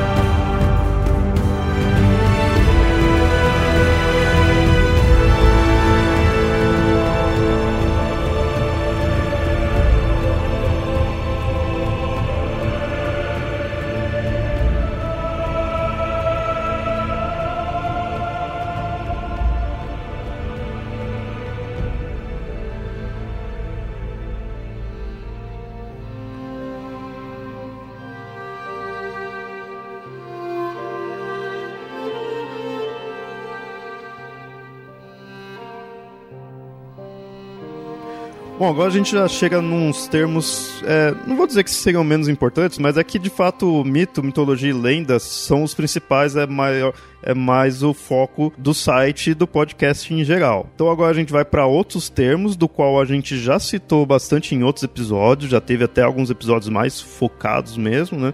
Mas eu acho interessante a gente conversar sobre eles. O que a gente tem aqui, o próximo é o Contos de Fadas. A gente teve um episódio aí, acho que esse episódio vai ter com um monte de link. Aí. Mas isso é bom, principalmente você ouvinte que tá aí conhecendo o podcast, aí vai ter já vários links aí para você saber onde ir para ver mais sobre o assunto. O Conto de Fada, ele é definido bem como uma história infantil, uma história infantil fantástica resumindo de forma popular, é, é, bem isso, uma história infantil fantástica. E agradeço a Disney para isso, né? Porque a Disney que transformou os contos de fada em histórias infantis fantásticas. Porque se vocês forem ler as histórias de, de fadas dos irmãos Grimm, não tem nada de infantil ali no meio, não. Eram histórias populares, né? E, e na verdade não era nem voltada para crianças. A gente vai ver a história original da Chapeuzinho Vermelho. A, a, moralidade que foi colocada foi, foi colocada depois por um autor francês chamado Charles Perrault. Que daí ele vai escrever e daí ele vai colocar moralidade. Olha, se você não obedecer sua mãe, você vai ser comido pelo lobo mal. Mas a história original da Chapeuzinho Vermelho era uma história de, de selvageria mesmo, de, de zoofilia, de, de assassinato, de então a gente pode tirar essa ideia de que seria histórias infantis fantásticas, né? Então como que seria melhor definir um conto de fada? Olha, tem uma, uma psicóloga chamada Von Franz que ela vai associar contos de fadas a mitos. Jung mesmo já faz isso, né? já associa as contos de fadas a mitos, só que ela vai fazer de uma forma ainda mais peculiar. Que ela vai dizer que o mito ele é uma narrativa que é voltada para uma cultura específica. Então, daqui tem o mito grego, tem o mito né, é, romano, o mito nórdico. E o conto de fada ele já pretende ser mais universal, porque ele já começa dizendo que há muito tempo atrás é uma terra muito distante. De onde é, de quando que é, não sei, não importa. Então, ele vai utilizar de alguns elementos mais universais, por exemplo, ah, são reis, castelos e fadas e, e bruxas e princesas e príncipes, Porque, de certa forma, a gente consegue encontrar uma certa universalidade nesses conceitos. Não são só medievais, né? Outras culturas também falam sobre príncipes e castelos e monstros. Né? Então todo mundo consegue se, se associar e se reconhecer para isso. Então os contos de fadas seriam mitos mais universais do que os próprios mitos. Então falariam sobre verdades humanas e psicológicas de uma forma mais universal do que os mitos conseguem falar. Eu gosto bastante dessa definição da Von Franz. É, dessa forma, talvez então possa colocar como contos de fadas sendo um, um mito sem tempo nem espaço. Mesmo que seja um reino que tenha um nome, coisa assim, mas você não vai colocar algo que a pessoa ali, o, o, espectador, se identifique. Olha, é a minha cidade, é o meu tempo. Daí, por exemplo, que a gente vai tratar, por exemplo, Guerra nas Estrelas como o Conto de Fadas. Porque ele já começa falando, né? Muito tempo atrás, uma galáxia muito distante. Né? Não é aqui, mas ele está falando sobre questões que são universais, que são humanas, né? Sobre questões que a gente consegue fazer referência. Inclusive tem episódio sobre isso no Papo Lendário, depois vocês ouvem. É, porque quem ou não, você pega, por exemplo, os mitos gregos. Em alguns até mostra que, ah, tal herói foi para um local distante ali, mas ele é grego, ele nasceu numa cidade grega, ele tá ali no mar, você vai encontrar referência a esse mar do qual ele passou. Então, que nem ele pode até ir para um. Acho que o Perseu, se não me engano, quando ele vai ali para Medusa, a região da Medusa não é muito bem definida onde seria mas ele é de uma cidade que existe ou existiu, pelo menos. Tem uma, você consegue localizar. Nos nórdicos você vai conseguir localizar ali, são terras geladas, porque são ali o norte da Europa. Você tem essa localização. Com alguma certa pesquisa você consegue até querer definir uma datação, né? É, a, na Bíblia, o pessoal tenta fazer isso, né?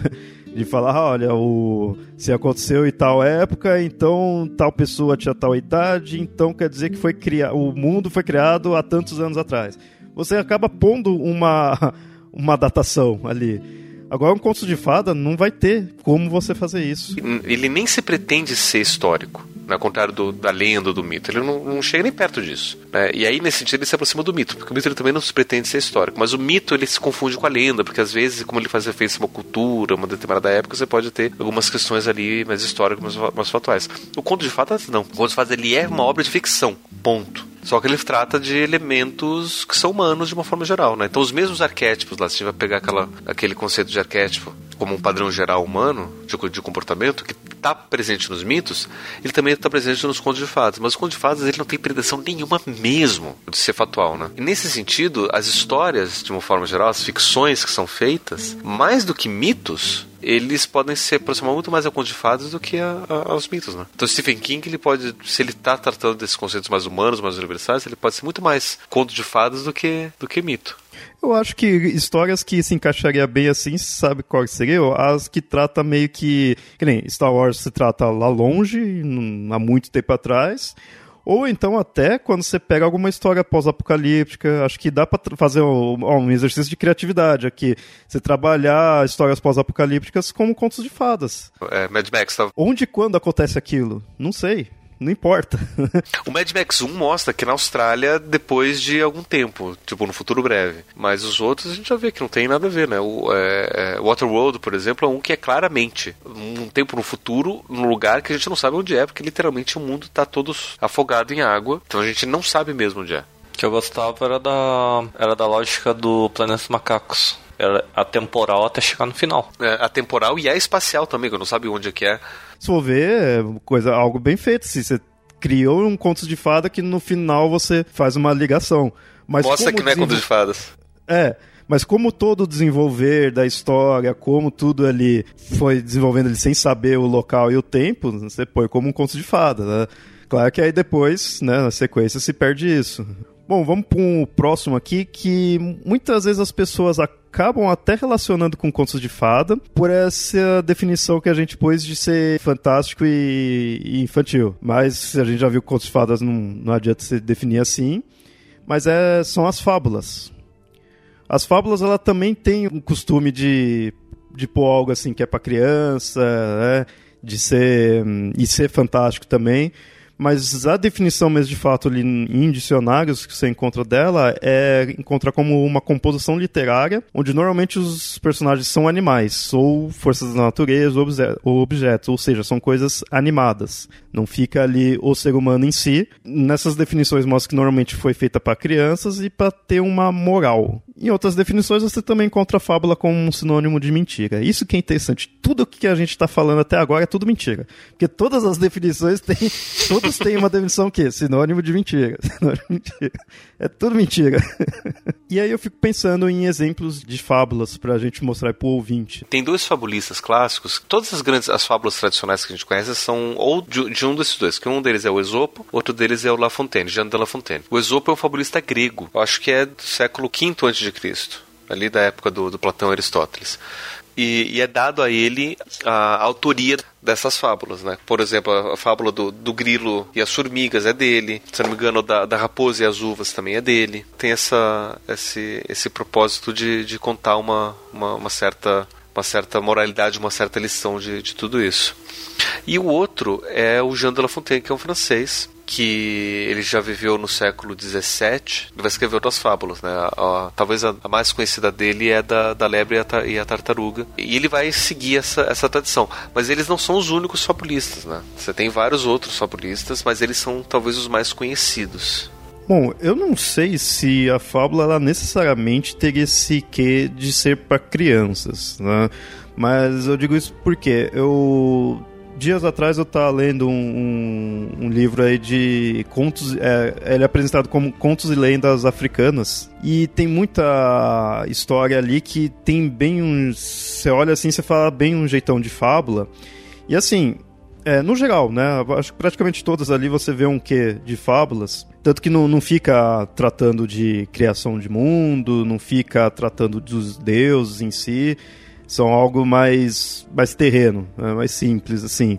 Muitos ali tinham animais que falava e era, era bizarro até, porque assim, em alguns casos você via que ah, era um animal mesmo, uma, um sapo, um, uma tartaruga, uma raposa assim falando, interagia com os seres humanos e ali tá, tinha nada demais. Se não falasse que, que era um animal, você não saberia. Em outros mostra bem que é um animal e que está falando. Pessoas ali ao redor já percebem que seria um animal, então dá mais ênfase nisso.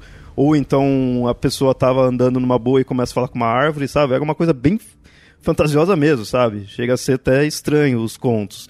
Em alguns você via que tinha uma moral, meio que até terminava a história e falava, isso é para ver que não se deve fazer tal coisa, assim. Mas você olhava eles, atualmente você não diria que teriam um, um que infantil.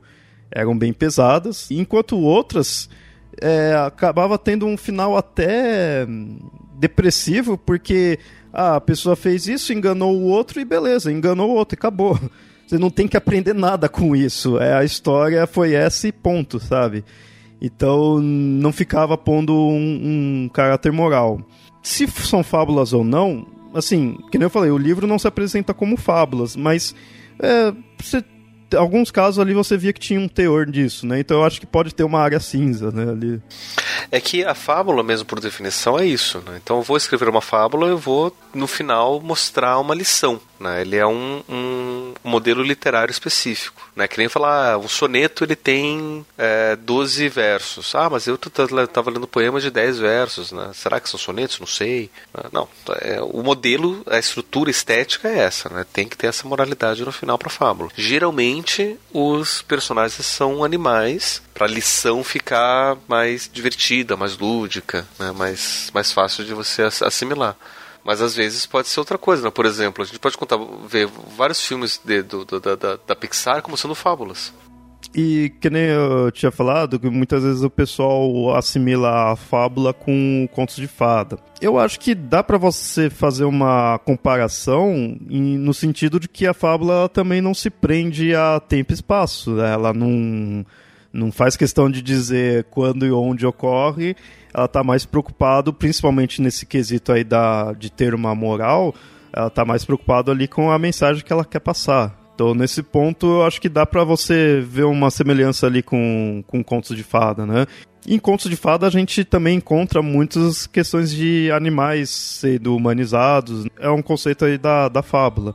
Então eu acho que a fábula dá para você criar uma fábula e você ver esses elementos que ela tem e colocar em outras narrativas também, né? E, e é interessante que muitos contos de fadas, eles acabam sendo é, transformados em, em fábulas, né? Porque eles acabam sendo colocados com uma certa moralidade. Se a gente pega as histórias é, mais antigas, né? Que, de novo, do, do, dos irmãos Grimm, as originais deles, né? Que eles vão tentar pegar o relato mais antigo possível daquela, da, daquela história você vai ver, o relato deles não tem moralidade nenhuma. Mas depois, quando aquela história é recontada mais na frente, acaba tendo uma lição, uma, uma reflexão e tudo mais. Bom, seguindo aqui, o próximo termo que a gente tem aqui, de fato a gente também já teve episódios sobre isso, que é o folclore. Isso muitas vezes a gente vê como folclore sendo só quando é daqui, né? Mas está muito além disso. Em dicionário, o folclore ele é muitas vezes considerado um conjunto de mitos crenças, histórias populares, lendas, tradições e costumes que são transmitidos de geração em geração. Ele faz parte da cultura popular. É interessante que o folclore dá para você analisar a palavra em si, que ela vem do inglês que é folk, seria do povo, e lore, que seria conhecimento, né? seria a sabedor, o conhecimento do povo, sabedoria popular. Ele é posto como sendo a expressão cultural mais legítima de um povo. Eu pessoalmente acho que o folclore não está muito longe de fato dessa definição. Como eu falei, a gente tem já episódios sobre folclore. No caso, a gente teve o convidado que estuda bastante essa questão de folclore, que foi o Andrioli, e lá a gente definiu sendo algo nesse sentido, de que o folclore muitas vezes ele está além dessa das histórias e dos personagens, porque popularmente a gente vê é folclore, é, vai, se pega folclore nacional, Saci, Yara, o Mula Sem Cabeça, você e, e as histórias relacionadas a eles. Mas, de certa forma, o folclore seria além de só o personagem ou a narrativa. Ele está mais relacionado à tradição, à identidade do povo. Então ele pode se relacionar com os costumes, com os hábitos, ter festas, né, festas folclóricas, danças. Então ele não se prende só à narrativa em si. E talvez essa seja uma das, das grandes diferenças entre folclore e, e, mitologia, por mais que a gente possa pensar, por exemplo, que todos esses os contos né, específicos, as histórias específicas sobre essas, esses diferentes seres, essas diferentes, diferentes criaturas, possam ser mitos. Né? E aí é interessante a gente parar para pensar, por exemplo, você conhece alguma, algum mito do Saci? Eu vejo mais assim, coisas que caracterizam o Saci, né? Coisas que uhum. ele faria, coisa que, ó, se você Exato. vê tal coisa é porque foi o Saci. Mas não que, ó, uhum. ó, o Saci em tal local fez isso e aí encontrou não sei o que, não. Isso. Uhum. A não ser, tipo, a gente não tem. produções agora. Monteiro Lobato. Assim. Ou Monteiro Lobato, que vai contar alguma dessas histórias, né? Ou alguma uma, uma narrativa assim. Mas de uma forma geral, a gente conhece sobre, a gente sabe sobre essas criaturas. A gente não sabe a, o mito específico, a narrativa que se fala sobre eles, né? E, e aí fica complicado, por exemplo, a gente fazer uma mitologia sobre o Saci se a gente não tem a narrativa, o mito sobre o Saci, entende? Então é mais fácil a gente juntar todo esse conhecimento popular e chamar de folclore do que chamar de mitologia. Tem, tem alguns, alguns, algumas histórias, por exemplo, que eu, por exemplo, o, o, o do Pastoreiro, eu conheço a história do Negrinho do Pastoreiro, né? que daí ele era o filho de era um escravo, que daí ele foi enterrado e foi colocado mel para ele ser comido vivo pelas, pelas formigas, e daí tem a questão da, da, da, da, vela. Que... A história que eu tinha ouvido do Negrinho do Pastoreiro é um pouco diferente a morte dele, né? Mas é parecida. Enfim, eu não. É, enfim, eu não. É, eu não, eu não, eu não, é sempre a mesma história. Devo estar tá, devo tá, é, é, é, confundido. Né? É que ele foi chicoteado quando ah. ele não conseguiu encontrar, acho que é o Acho que era um, uma vaca que tinha fugido, algo do gênero. Ah, ele não conseguiu encontrar e ele foi chicoteado de tal forma que ele não conseguiu levantar mais. Aí, ainda vivo, foi jogado no formigueiro e acabou morrendo. Aí toda vez que você. Só que ele sempre volta para ajudar quem está precisando muito encontrar algo. É... Ele meio que ocupa o lugar do São Longuinho, assim. Se você se olhar assim, é, ele é meio parecido com São Longuinho, não parecendo. E também é algo, alguém que está fazendo penitência para tentar ajudar os outros. Então você acende uma vela quando você está procurando algo, ou você precisa achar algo que perdeu, algo muito importante. Aí, quando a vela apaga, você encontra encontra o que você perdeu. E, e aí, por exemplo, aí, por mais que você tenha narrativa, você tenha um mito, ele se joga dentro do, do, do, do folclore. Até mesmo porque, por exemplo, esse, esse, essa narrativa específica, por mais que ela tenha, ela seja situada, né, seja uma, uma, uma, narrativa gaúcha, né, é, a origem, você vai ter elementos deles que vão ser contados em outros lugares. Né, e você não vai, é, por exemplo, relacionar o neguinho do pastoreiro junto com necessariamente com o Saci e colocar dentro da relação com, com, com, com figuras históricas. Então, não é uma lenda, não é um mito, é um, é, é, né, é ou seja, não, não, é, não é mitológico, né, não faz parte de uma, de uma coletânea de mitos. Né, é simplesmente um conto popular que faz parte de um conhecimento popular, de uma prática tradicional, né, de ah, vamos acender uma vela. E aí é interessante ver, por exemplo, aqui no Brasil, como a gente tem várias culturas que formam nossa, a nossa, né? Então a gente tem elementos que são é, portugueses, europeus, é, africanos, indígenas. Boa parte do, do, nosso folclore é uma coletânea desses elementos, né? nem das, das histórias, são elementos. A gente vê, por exemplo, o Saci. O gorro vermelho do Saci provavelmente veio de uma figura europeia. Né? Ele ser negro veio da África, ele tem uma perna só de um conto indígena. Então esses elementos são da cultura que acabam formando a, a imagem e, e, os elementos do Saci e a gente sabe quem é o Saci, a gente tem conhecimento dele, mas não tem um mito específico, né? É, no máximo que vai ter, mas mesmo assim isso não, não criaria em si um mito, é no máximo você teria a história da origem dele, porque a origem vai, é, o, é o que vai definir quem ele é. Mas aí, por exemplo, a gente tem um, um, um, um, mito indígena, por exemplo. A gente tem um mito indígena que fala sobre a origem de determinado deus. E esse deus acaba fazendo parte do, do, do folclore. Então, Yara, por exemplo, se eu não me engano, é uma, é uma, uma divindade indígena. E daí você tem a história de Yara dentro da mitologia indígena, né, dentro desse, desse conjunto de mitos dessa cultura indígena pré-europeia. Só que Yara acaba aparecendo depois, né, Yara Mãe d'Água, dentro das, das histórias folclóricas que, que, que, perduraram. Sim, é, e isso eu acho que entra uma questão que eu até ia pôr, você falou da Yara, mas eu, eu tava lembrando de um, um outro que a gente citou no episódio de folclore, por causa do, dos ouvintes, né, que mandaram a história, que era de um deus que ele era enviado, era indígena, né? Ele era enviado do deus Sol, aí ele veio para cá, fez o fez um monte de coisa lá, ensinou os seres humanos, colocou, ajustou o governo né, do, dos seres humanos. Então, bem um, um que é bem clássico sim, de, de mitologia. Nesse ponto, eu acho que assim, talvez agora tenha se perdido muito, porque aí com a parte histórica, né, e acabou com os indígenas. Então você sabe-se pouco e por ser daqui junta-se com o folclore.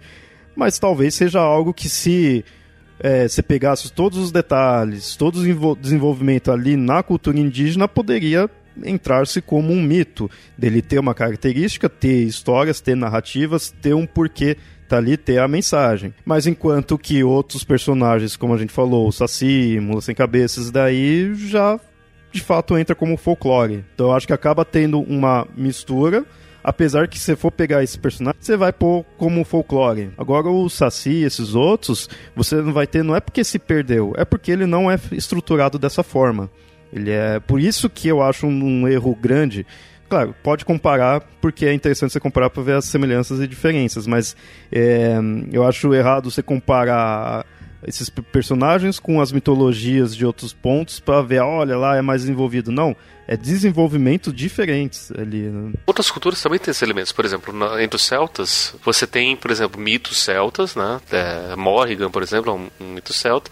Mas você tem elementos que são puramente folclóricos, né? Como, por exemplo, os chamados Willow-Wisps. O Willow-Wisp, ele é o que a gente chama de fogo-fato. Chamas que aparecem no meio do nada, da floresta, do pântano, que supostamente são é, chamas espirituais. Se são bondosas ou são maldosas, vai depender da, da história, mas é, um, é uma questão folclórica lá. Aqui no Brasil, a gente tem também a nossa versão do fogo fato, que é o boitatá, que é a serpente de fogo.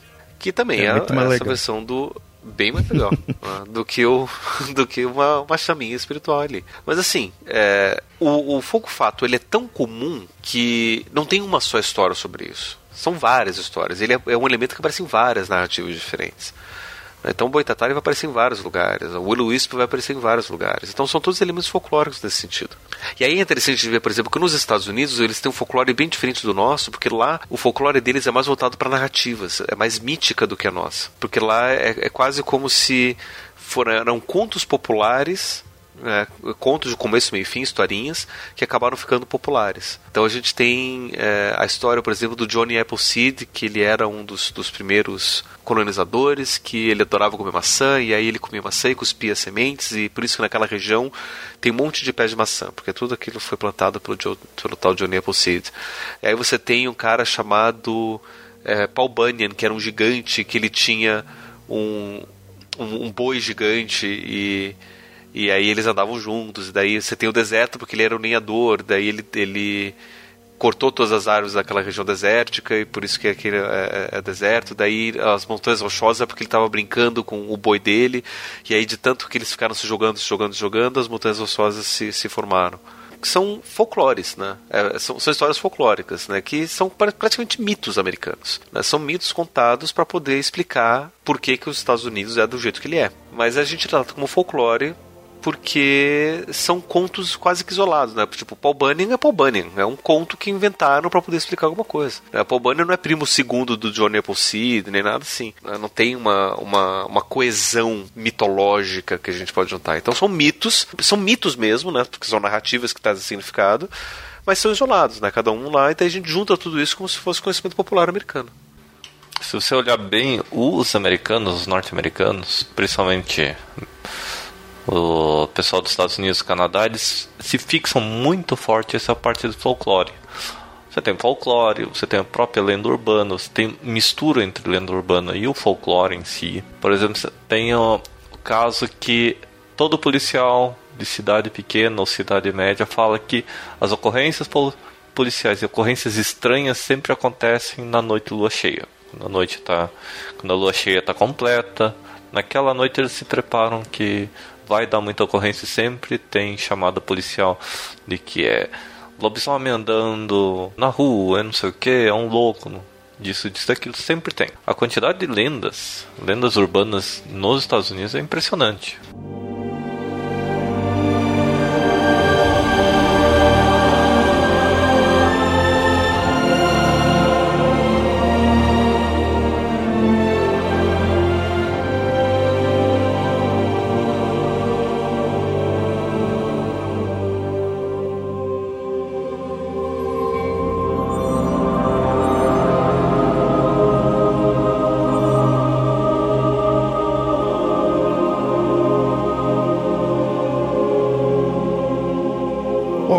Falar no próximo aqui, que é o terror de muito cético, cientista, é mais cientista e muitas pessoas que, que quer difundir de fato conhecimento aí, que é a pseudociência. A definição dela que você encontra é como sendo uma ciência falsa, né, um conjunto de teses, de afirmações apresentado como científico, mas baseado em equívocos. Um saber que é organizado ali, mas não tem o rigor da ciência. Né? É uma informação que se diz baseado em fatos científicos, ou tem um alto padrão ali de conhecimento, mas que não, não se aplica os métodos científicos, né? Ela tem, tem a roupagem de ciência, mas não é. Se a gente jogar no, no Google lista de pseudociência, vai contar um monte de coisa que pode ser pseudociência. Desde das pseudociências mais, clá mais clássicas, que cura de cristais, a ufologia, até aquelas que tem alguma, alguma, tipo, será que é ou não pseudociência, né? Que nem, por exemplo, a homeopatia, né? Algumas pessoas vão dizer que não, homeopatia é científico, olha só, é ensinada em faculdades, né?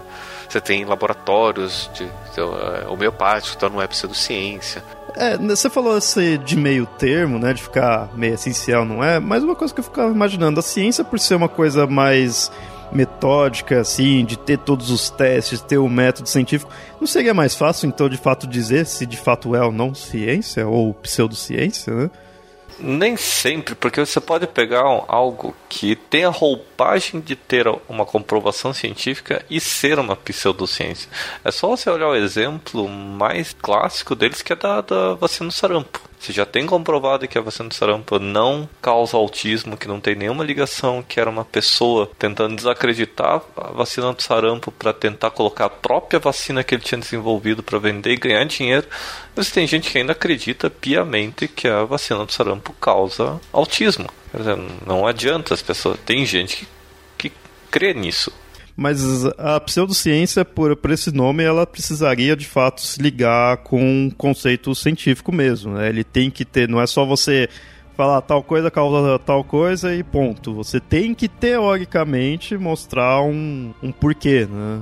Talvez, talvez valha sabendo até fazer um outro episódio só sobre o que é pseudociência mais na frente. Mas tudo começa com um cara chamado Karl Alexander Popper. No começo do século XX, ele vai se debater com um problema que a gente vai chamar de problema de demarcação da ciência, ou seja, o que, que a gente pode, pode, pode considerar como sendo científico e o que, que a gente vai considerar como não sendo científico. Porque até o momento, a ciência até na, naquela época, a ciência era uma construção de conhecimento baseado em evidências empíricas, ou seja, tudo aquilo que eu consigo observar, eu consigo mostrar, eu posso dizer que é científico. E o Popper começou a ver que nem tudo que a gente consegue demonstrar, a gente vai considerar como sendo válido. Por exemplo, a astrologia, ela é demonstrável. Eu faço uma astral, mostro como ela tem a ver com a, a biografia da pessoa, logo astrologia é científico.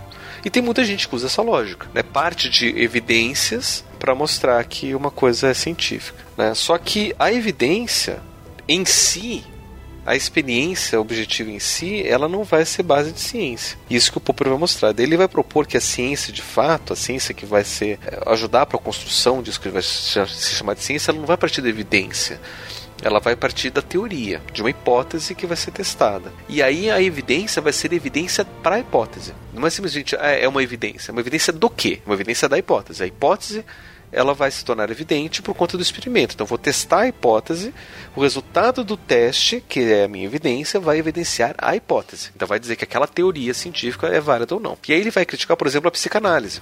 Que a gente já falou sobre psicanálise aqui algumas vezes. E psicanálise para o Popper não é ciência porque a psicanálise ela se baseia em experiências né, do tipo, ah, a pessoa passou por isso, logo é válido, né? Do tipo, ah, naquele caso clínico a pessoa falou isso, então a gente pode deduzir, a gente pode inferir que é determinado conhecimento, né? Mas se a gente vai testar as, as premissas psicanalíticas, a gente não tem como testar. Por exemplo, o Édipo, que a gente tem alguns episódios sobre Édipo. A teoria do complexo de Édipo diz que todo mundo passa pelo Édipo. Como é que a gente pode testar essa hipótese, essa afirmação? Todo mundo passa pelo Édipo. A gente tem como construir um experimento que mostre que a pessoa não vai ter desejos de matar o pai ou de casar com a mãe? A gente pode tentar construir.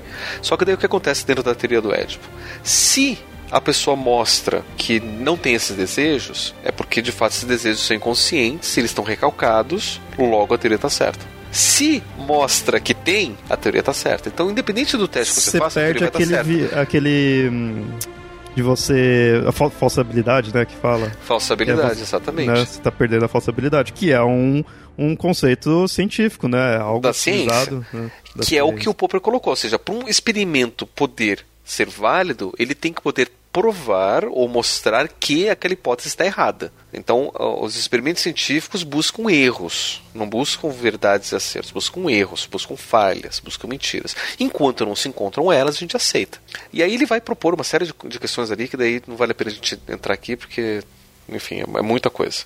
Se a gente não consegue construir é, todo esse conhecimento, ou, ou, seguir essas regras, são basicamente são bem simples. A questão do, do, da, da, da falsabilidade, de partir de hipótese e de não se basear em, em evidência empírica, não, ou, seja, não partir só da, é, isso, isso, evidência anedótica ou, ou só da, da, da, da, observação empírica, né? E que você de fato poder testar sempre. E daí você pode considerar como ciência, senão é, não é científico. Só que tem aqueles que persistem e dizem, não, isso de fato é ciência. Eu acho que essa persistência que torna ela pseudo pseudociência, né? exatamente. Porque quem ainda não assim, se colocar Deus ou qualquer coisa aí mítica, coisa sobrenatural assim, tudo você vai pôr, você não consegue passar por esses métodos científicos.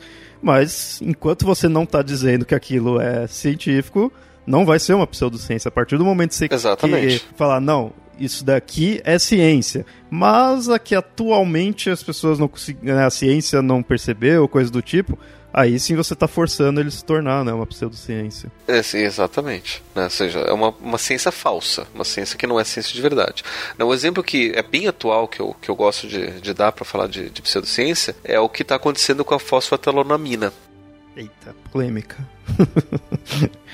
Enquanto a gente tenta tratar ele como uma cura do câncer cientificamente testado, só que ele não é, ele acaba virando pseudociência.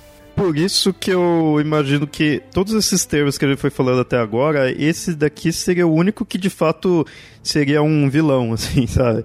Seria algo que pode ser de fato danoso. Mas é, é interessante, por que a gente está trazendo a questão de pseudociência aqui? Porque tem muita coisa que a gente acaba tratando como mítico, como lenda até, que são tratadas em pseudociência. Por exemplo, os OVNIs, os, os, os aliens. A gente pode ter uma visão é, mítica disso, né? Mas ele é tratado como pseudociência. O criacionismo, por exemplo, é uma outra pseudociência que é tratado como científico. Você tem o tal de ciência cristã, você tem institutos, você tem o, o, Museu do Criacionismo lá nos Estados Unidos, onde tenta mostrar quais são as evidências encontradas que corroboram com a, a, a narrativa bíblica. Não é só o criacionismo. Eu pensava seriamente que era uma brincadeira da internet, mas existe um segundo movimento da Terra plana surgindo sim, sim. sim. E eu tô assustado com isso. Tô realmente assustado. Vamos ter também um episódio aí sobre terras planas. Mas vocês falaram do, de criacionismos aí, eu imaginei, então, será que todas essas religiões, quando a pessoa tenta pôr um aspecto científico nela, falar que, ah, isso daqui não é só uma religião, é ciência também, entraria como uma pseudociência? Sim, né? por exemplo, reiki, imposição de mãos, cura pela imposição de mãos né, que tem uma base religiosa dentro de práticas religiosas meditativas é, orientais, e, e, a meditação já, já é estudada pela ciência, pela, pela neurociência, pela psicologia. A gente sabe que a meditação tem, tem aspectos positivos. A gente sabe como funciona, qual é o efeito. E, e essa é uma coisa. Daí depois dizer que eu meditar e concentrar e a minha energia meditativa positiva vai passar para outra pessoa, isso já não, não funciona. Tem vários experimentos que, diz, que mostram que isso não acontece. Inclusive um feito aqui no Brasil por uma menina de 14 anos de idade. Você tinha citado anteriormente a questão da psiquiatria, mas assim, eu já vi pessoas é, mostrando que psicologia seria também pseudociência, né? Então, o que acontece? Psicologia é um campo muito amplo para você poder afirmar que psicologia é uma pseudociência. Dependendo da forma como eu defino psicologia, como se define psicologia, a gente pode dizer que é uma pseudociência. Falando em psicologia ser pseudociência, eu lembro de uma, uma senhorinha que não vou nem falar de quem que é parente, que falava que psicologia era uma pessoa que ganhava diploma para ficar opinando na vida dos outros. Essa minha senhorinha também acredita no, no, na teoria da conspiração do Zika, né? Então a pessoa vai, vai saber quem é que ouve esse podcast ela ouve. Por exemplo, se, se, a gente parte desse, dessa definição do, do, do, do Yamada, a gente vai pensar, por exemplo, a, a Não é tá, é minha tá essa definição. Não, sim, a definição que a Yamada contou. Né? A, a, a, psicologia está sendo confundida com a psicoterapia, que é uma prática específica que você que é do tratamento psicoterapêutico, né? Do, do, dentro do consultório, de você ouvir a pessoa, que tem uma técnica, uma ciência absurda por trás. É um monte de pesquisa, um monte de, de, de, de coisa por trás. Tem um monte disso. E aí você resume ou reduz a, psicologia para isso. E não é. A psicologia é muito mais ampla do que isso. Você tem pesquisas, estudos de psicologia social, de psicologia cognitiva e de que vão além da, da, da, da, da própria é, psicoterapia. Psicologia voltada para a educação, é, testagem psicológica, o que chama de, de, de, de, psicometria. Tem um monte de, de, evidências e testagens e atualizações que são feitas o tempo todo. Então, a psicologia ela é uma ciência. Só que o que acontece que a psicologia, além de ser uma ciência, ela também é uma profissão. E aí tem uma, um, uma diferença básica que eu, eu tento passar para os meus alunos, que é o seguinte. A psicologia enquanto ciência, ela tem que seguir as regras da ciência. A psicologia enquanto profissão não precisa porque a profissão ela só precisa ser ética. E toda profissão é assim. As profissões elas não precisam ser científicas. Por exemplo, eu sou um sapateiro e não preciso fazer um experimento, uma ciência da sapataria. Eu basta eu fazer o sapato e, e pronto. Né? Eu preciso ser ético na, na, na, na, minha profissão. Que até, até um exemplo básico disso, né? Por exemplo, eu digo que medicina ela não é uma ciência, medicina é uma profissão que é baseada em várias ciências, né? talvez mais até do que a própria psicologia. Se você colocar bem, bem a pé da, pé da letra, ela é a aplicabilidade das descobertas científicas. Então, ela, você não está vendo se funciona ou não, você está fazendo funcionar. E assim, é, você tem várias, várias ciências médicas, né? Você tem a, a, a patologia, a, a histologia, e, várias ciências biológicas, ciências sociais que, que, que, que, corroboram e tudo mais. Mas assim, o médico em si, ele não precisa ser cientista. Eticamente, a postura tem que ser diferente da postura científica. A ética tem que basear a profissão. que é diferente da, da ciência. A ciência, o conhecimento científico em si, não necessariamente precisa ser ético. A pesquisa, como uma prática, tem que ser ética. Né? Mas a ciência, o conhecimento, não. É, a psicologia, enquanto profissão, ela não pretende ser científica nesse sentido. Então ele vai estar tá ouvindo lá a pessoa, eu não estou fazendo uma, uma, pesquisa científica com a pessoa, não vou testar hipóteses, eu não vou fazer variáveis ali com a pessoa que ela está falando problema para mim. Eu vou, de fato, só sentar e ouvir eu vou acolher. Eu vou opinar às vezes, vou dar conselho não, vou acompanhar, né? e eu vou tentar confortar a pessoa. Mas isso daí é por conta da profissão, que é diferente da ciência. E até por isso que eu digo que psiquiatria não é ciência. Psiquiatria pode ser profissão. E aí, como profissão, o psiquiatra tem que ser ético. Mas a psiquiatria, é, as pesquisas que, psiquiátricas, inclusive, elas não são, não seguem os rigores científicos. Bom, próximo termo que a gente tem aqui, é, a gente já citou várias vezes, já tem episódios que são mais focados daí mas também vai ter outros episódios porque é um termo muito grande, muito complexo, muito polêmico, que é a religião. Como que você encontra a definição da religião? Ela é vista como um serviço ou culto a Deus ou a uma entidade qualquer, expresso por meio de ritos, preces, um sentimento consciente de dependência ou submissão que liga a criatura humana ao Criador. Culto externo ou interno prestado à divindade crença ou doutrina religiosa, sistema dogmático e moral, ou veneração às coisas sagradas, crença, devoção, fé e piedade. Olha, eu vou ser sincero, muitos daqui eu não gosto muito da definição, porque eu vejo que se prende muito à existência de uma divindade. Eu acho que religião não necessariamente precisaria ter isso, né? A religião, em questão de definição da palavra, a gente já falou isso em outros episódios, mas é interessante lembrar, ela tem meio que duas versões, que é do religare e do religere. O religare, ele mostra que a religião estaria baseado em conceitos como queda, salvação e transcendência. O religere ele já é baseado em uma observação cuidadosa, uma contemplação e uma consideração. São posturas diferentes que até mostram como a gente pode ter atitudes religiosas ou posturas religiosas é, que não necessariamente são comuns nas religiões que a gente mais tradicionais, né? Que daí são é, por exemplo, religiões primitivas que não vão falar de salvação, não vão falar de queda, de pecado, né? mas que a gente ainda pode considerar como sendo religião. Eu, que nem eu falei, dessas definições que eu encontrei, eu não gosto muito dessa coisa de sempre se prender à existência de divindades, porque aí também vai entrar num, numa definição de o que é uma divindade. E então quer dizer que aí não teria como então ter uma que não tem um deus, né? Não tem uma divindade. Eu acho que poderia ter, acho que tem mesmo. Então, eu acho que limitar-se à conceito de divindade, como já falei, limita-se muito. Mas uh, eu entendo de muitas pessoas pôr assim, porque é o popular visto, né? Você vê as religiões sempre falando aí de Deus ou de deuses, quando você mostra politeístas, mas eu pessoalmente não gosto de definir religião é igual a crença em divindade. Outra porque também eu posso acreditar na divindade não necessariamente cultuar aquilo lá a nível de, de, chegar numa religião. Então eu acho que são coisas que não são excludentes nem, nem limitam. Eu tenho uma definição pessoal nisso daí, é algo que eu sempre tenho pensado para ver se eu modifico ou não. Por enquanto eu mantenho essa definição. Eu acho que ela se prende mais ao religare até. É, eu tinha falado já no episódio, acho que foi naquele episódio de crença, vai ficar também aí o link que a gente cita bastante o conceito aí de religião. Eu ponho como sendo a religião uma verdade absoluta que nos diz quem somos e o que podemos ou não fazer. Então, diferente da ciência, não, não tô aqui querendo colocar ciência versus religião, mas enquanto a ciência a gente mostrou que tem aquela ideia de é uma verdade, mas a qualquer momento pode mudar, conforme a gente vai pesquisando mais, vai aprendendo mais, a da religião ela já não necessariamente iria para esse lado. É uma verdade absoluta que você é daquela religião, você aceita. E ela costuma dizer quem você é como ser humano e também vai dizer o que você pode fazer ou não, a sua moral, né? O que é correto. Ó, tem que seguir essas 10 leis, não pode fazer tal coisa que vai ter alguma consequência, não tem que se fazer tal coisa para chegar na salvação, né? Juntando com o do, do religare. Então eu gosto de definir assim. Eu vejo isso pondo é, muitas vezes quando põe ideologias políticas a nível de, que a pessoa até fala, ah, isso está virando uma religião. Porque isso daí muitas vezes são verdades absolutas. Pô, você é daquela ideologia, você vai ter que aceitar tudo aquilo.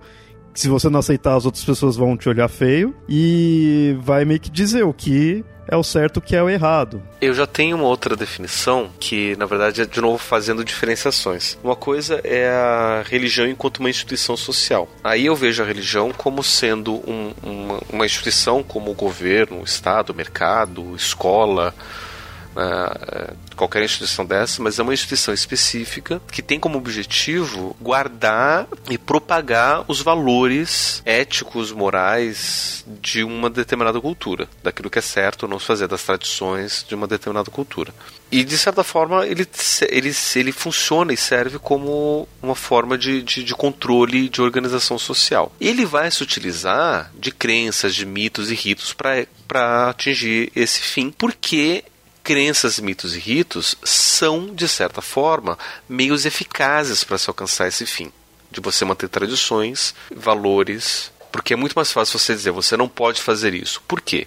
Porque depois que você morrer, você vai ser punido se você fizer, ou se você se comportar certo, depois que você morrer, você vai ser recompensado. É um meio eficaz. E daí você tem toda a questão do controle. Tem um, um, um filósofo francês que vai, é, o chamado Michel Foucault, que ele vai escrever um livro chamado Vigiar e Punir, que ele vai colocar que é, a organização social vai se dar bastante por meio da, da, vigilância e da punição. E a religião tem muito disso, né? Tem muito de controle por vigilância e controle pela punição. Nem que seja ameaça de punição, ou então dizer que quem está te vigiando não é o seu vizinho ou a polícia. Quem está te vigiando é Deus, que está em todo lugar e sabe tudo que você está pensando e está sentindo no íntimo do seu coração. Então você não pode nem pensar e nem sentir errado, porque Deus já está vendo.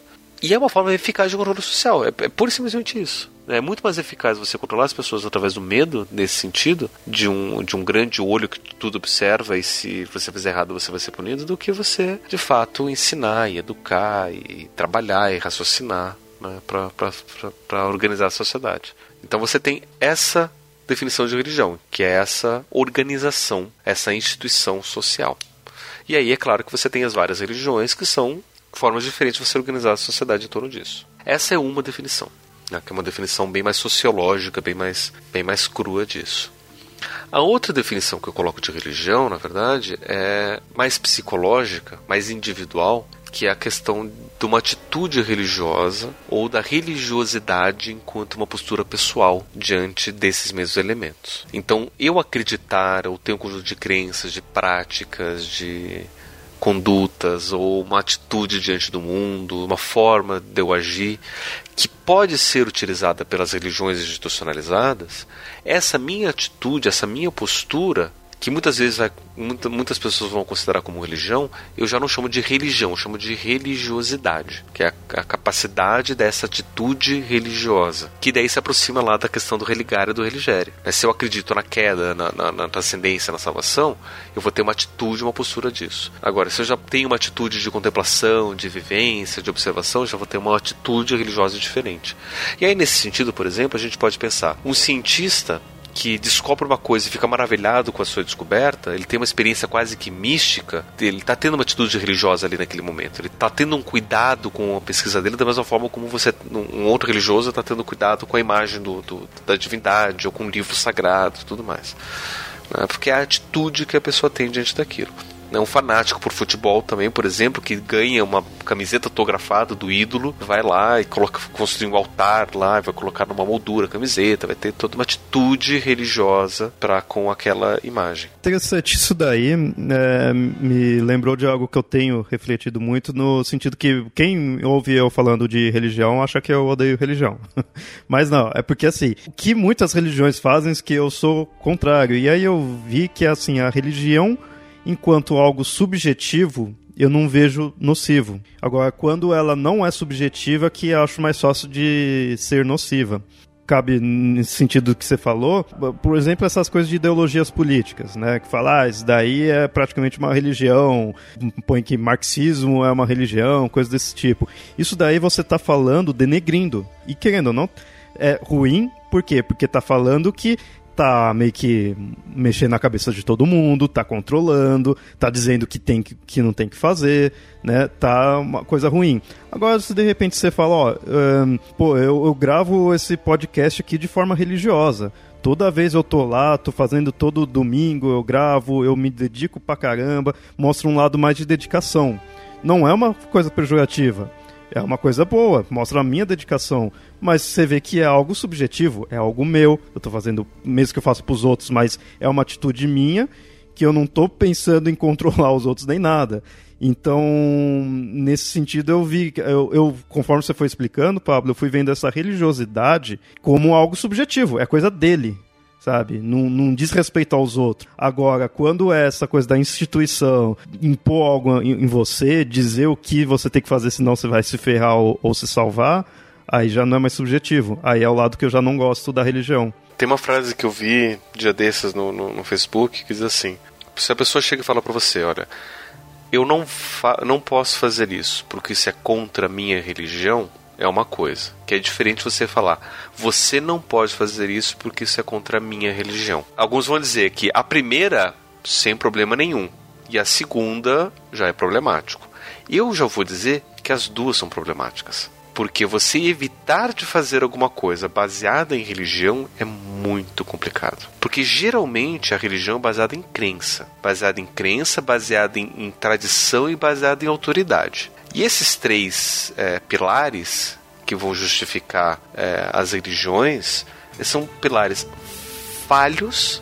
Então, por exemplo, eu basear em crença, eu basear em cima de um achismo sobre o que é real, sendo que não necessariamente aquilo pode ser real ou não.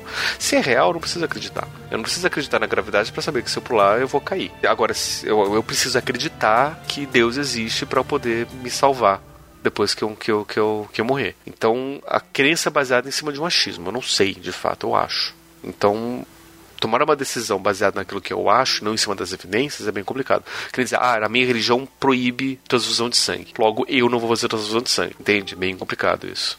Baseado em autoridade. Ah, porque o, o pastor, o líder, o, o religioso, o padre, o monge, se ela falou que não pode, logo não, não faço porque é minha religião, também é complicado, porque ele pode estar falando da boca para fora, ele pode estar sendo hipócrita, por exemplo, falando que você não pode fazer sexo fora do casamento, mas ele tá fazendo sexo fora do casamento. É, porque você fala minha religião, mas foi imposta por outra pessoa. Por outra pessoa. no, no fundo veio de fora. É, é, um, é um, uma instituição né, que você está aceitando como sendo sua. E você está pegando os valores de outra pessoa como sendo seus. Crença, autoridade e tradição. Tradição talvez seja mais. Uma, é, também é bem complicada, não vou dizer que é mais complicada, mas é bem complicada, porque a tradição é aquilo que todo mundo tem feito até agora. Então, ah, funcionou pro meu pai, pro meu avô, pro meu bisavô, pro meu tetravô, para dois mil anos atrás, tá todo mundo fazendo desse jeito, então vou continuar fazendo. Mas os tempos mudam, as pessoas mudam, as coisas mudam. Por que, que você vai insistir em fazer da mesma forma só porque sempre foi assim? Então, você dizer que você não faz aquilo porque a sua religião não, não, não permite, é você não tá vivendo aqui ou agora, você não tá vivendo as coisas na sua frente, você não está se baseando em cima daquilo que você está vendo, você não está tomando decisão por você mesmo, você está perpetuando possivelmente perpetuando erros de outras pessoas de outras épocas.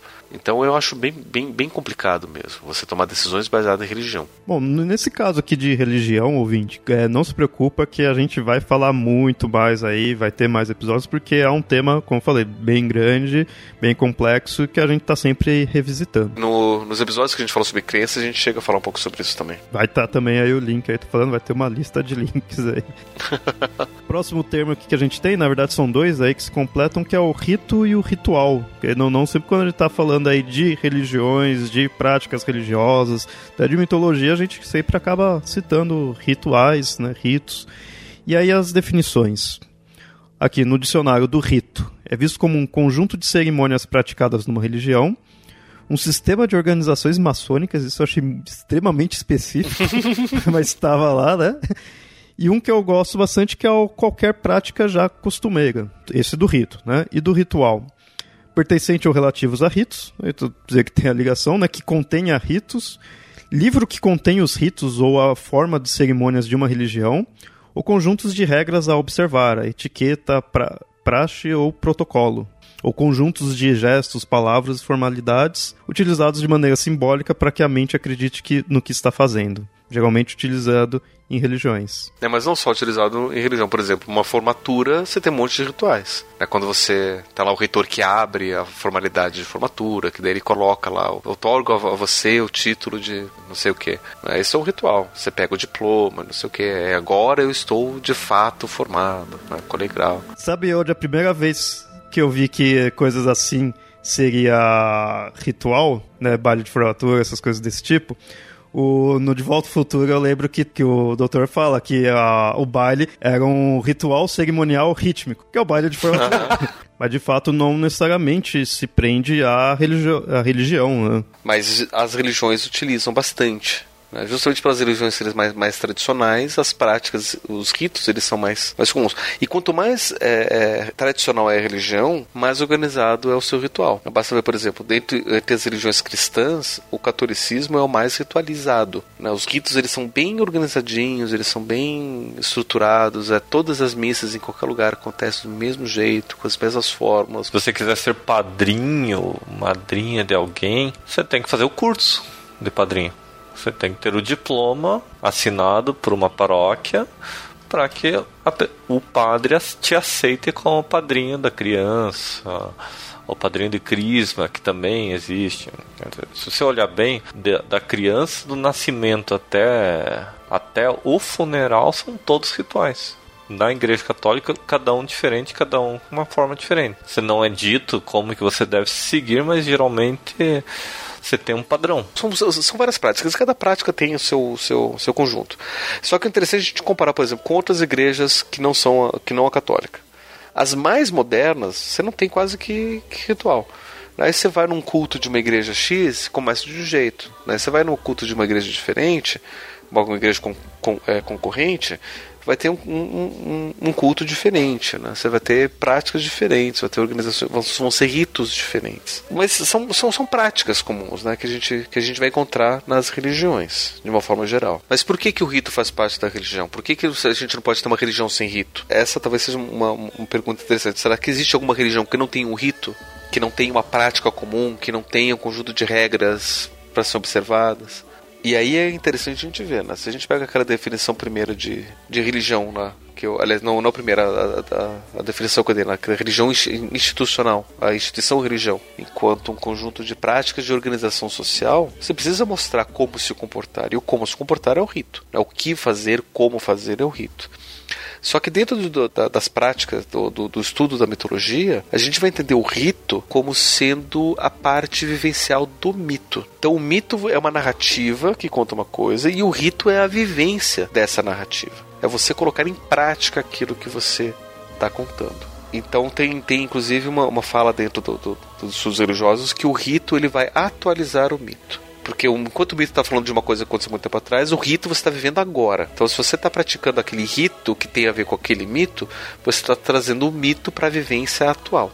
É a forma de você se ligar ali com o que o mito diz, né? Exatamente, a forma de você, você se religar àquilo que já aconteceu há muito tempo atrás. Então eu acho que uma religião, no sentido de religar, não teria como existir sem ritos. Né? Exatamente. Mas já no sentido de religere, não importa. O rito ele, ele é interessante por conta dessa, dessa vivência. Né? Porque muito do que é contado, que é falado, você tem uma prática disso. Né? Principalmente dentro das religiões. E aí a gente vai considerar, por exemplo, o mito diferente da religião, porque o mito é só narrativo, a gente não tem a prática disso, não tem a vivência. Mas se a gente tem a vivência disso, a prática, aí a gente já vai poder considerar como sendo religioso, né, dentro dessa prática religiosa. Então, por exemplo, eu falar do mito grego é uma coisa, eu praticar o mito grego é, é já torna religião, já pelo menos se aproxima de religião. É religioso. E é por isso que o mito é a religião do outro, porque a minha religião é o mito mais o rito que eu vivo. O outro, eu só sei a história, só sei a narrativa, não tenho a prática. tokore na yule simorwe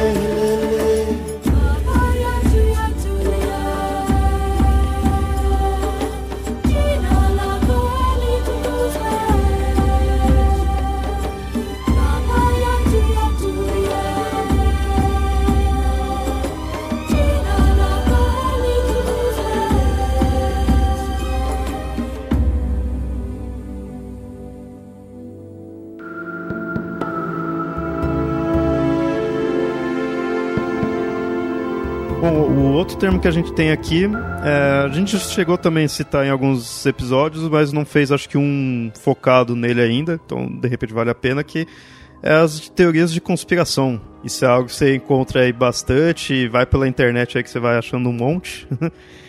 e como que a gente pode definir? Seria uma hipótese explicativa ou especulativa acaba sugerindo que duas ou mais pessoas ou uma organização tem tramado para causar ou acobertar, por meio de planejamento secreto e de ação deliberada, uma situação ou evento tipicamente considerado ilegal ou prejudicial. Uma definição bem extensa aí, é bem metódica, mas é bem essa ideia. Você está conspirando né, para que as pessoas não saibam de algo, para estar tá escondendo uma verdade. Isso eu acho que é algo que chama muito a atenção das pessoas por causa disso, né?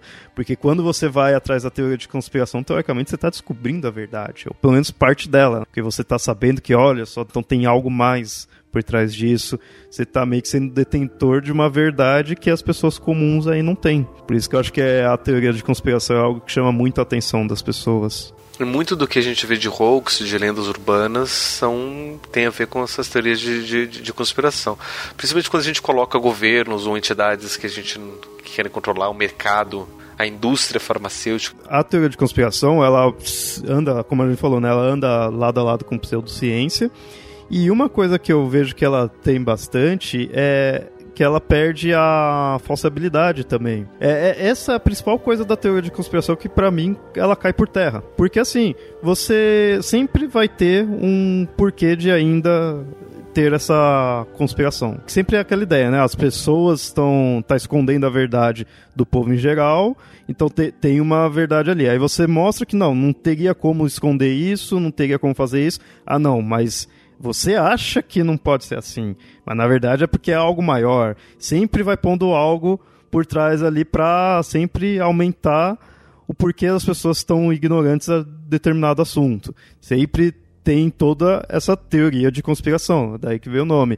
Então é algo que você nunca vai conseguir mostrar a falsidade. Tem vezes que a própria teoria da conspiração é mais difícil do que a própria conspiração. Não viajada, mas sim é mais fantasiosa. Chega, chega à beira então, da loucura. Mas isso você pensa assim porque você está acostumado com o que as pessoas estão te passando aí na sociedade. É que você não parou para prestar atenção. É esse é o argumento. a conspiração que mostram de que o homem não foi para a lua, de que é tudo uma criação do, de Hollywood ou do governo americano para dizer que, que o homem foi para a Lua. Né? Que isso é uma teoria do, de, de, conspiração que você encontra muita gente hoje em dia que mostra, não, porque olha só, todas essas provas que dizem que o homem foi para a Lua foi tudo é montagem, é mentira, porque não funciona assim, não sei o que. Né? Que foi Stanley Kubrick que filmou, não sei o que. Que ele aproveitou que estava fazendo 2001 naquela época, usou os mesmos cenários e não sei o que. Tá. Teoria de conspiração é uma coisa que não dá muito para você argumentar. Eu, eu acho em parte é um pouco perda de tempo no sentido que você fala, não, mas ó,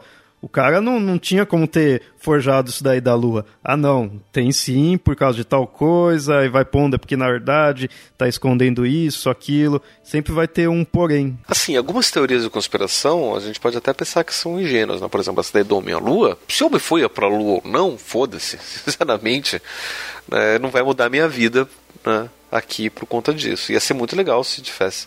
Né? E de fato é muito legal porque foi.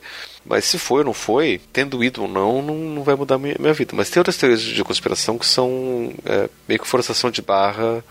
É, é, chegam a ser cruéis, como por exemplo o que a gente chama de, de negacionismo do Holocausto, que dizem que não, o Holocausto na Segunda Guerra Mundial nunca existiu.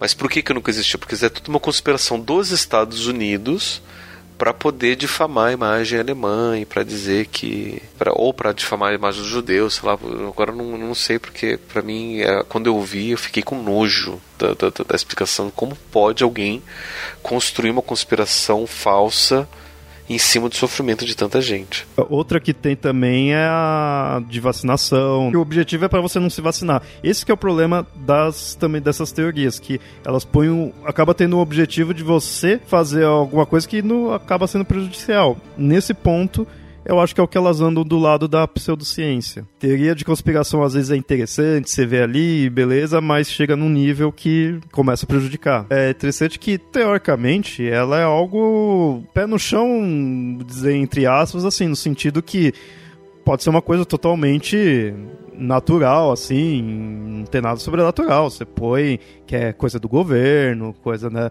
de, da saúde, assim, não precisa de nada fantástico. Só que, como às vezes ela força de tal nível, apesar que tem, né? Tem as que liga com alienígena, com outras coisas também. Mas ela, como você, você precisa do nível de crença nela. Porque ela não se baseia em evidências. Ela não fica, como eu falei, não dá para você ir contra-argumentar ela.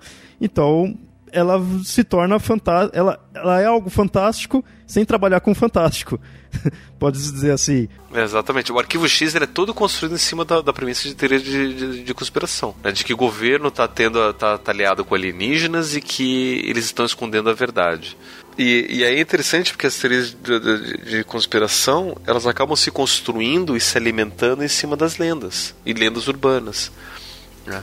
Porque você tem ali. É, para uma, uma boa teoria de conspiração dar certo, ela tem que ter alguma base de verdade. Tem que ter algum elemento factual. Acho que vale a pena ter um episódio aí só de teoria de conspiração mesmo, aí, da gente falar das principais, as mais interessantes aí. Próximo termo que a gente tem aqui, é, não que a gente tenha citado muito, mas é algo que está sempre muito próximo aí de conceitos míticos e tudo, é o símbolo tanto míticos quanto religiosos. Por definição de dicionário, o símbolo é qualquer coisa usada para representar outra, ou especialmente objeto material, que serve para representar qualquer coisa imaterial. Uma divisa, um emblema, uma figura, uma marca, um sinal que representa qualquer coisa. Uma imagem que representa e encerra a significação de tendências inconscientes. Essa é a, toda a definição do símbolo. O símbolo, é, geralmente, ele, ele tem um sentido comum de ser uma representação. Só que psicologicamente ele não é uma representação. O símbolo psicologicamente ele é uma realidade. É uma questão complicada que por isso que eu acho que vale a pena a gente fazer episódio sobre isso. Né? Mas já, naquele episódio de simbolismo animal, a gente já discute um pouco sobre isso. Né? Depois a gente está falando que ah, esse animal aqui ele representa tal coisa. Né? Não é que ele representa estar no lugar de, mas para quem vive aquilo, ele traz essa realidade. Né? Por exemplo, os chacais lá no, no, no Egito, ele não está representando a morte, ele é a morte. Ele é a realidade da morte. O Sakal só vai aparecer se tem um corpo morto ali. É, é, ela é a presentificação de um conceito. E aí é interessante a gente ver, porque a, a palavra símbolo vem do grego antigo símbolon, ou simbalain. Sim é, é aquilo que, que, que tá junto, né? Que nem síntese. É uma tese que parece junto, né? Aquilo que se junta duas partes diferentes. E o balon tem a ver com lançar. Então o símbolo é aquilo que é lançado junto. A prática do símbolo era uma prática é, ritualística grega que era assim. Você tinha duas pessoas e você queria dizer que aquelas duas pessoas tinham uma promessa, tinham uma, uma ligação muito forte. Você pegava um objeto, quebrava no meio para formar duas metades.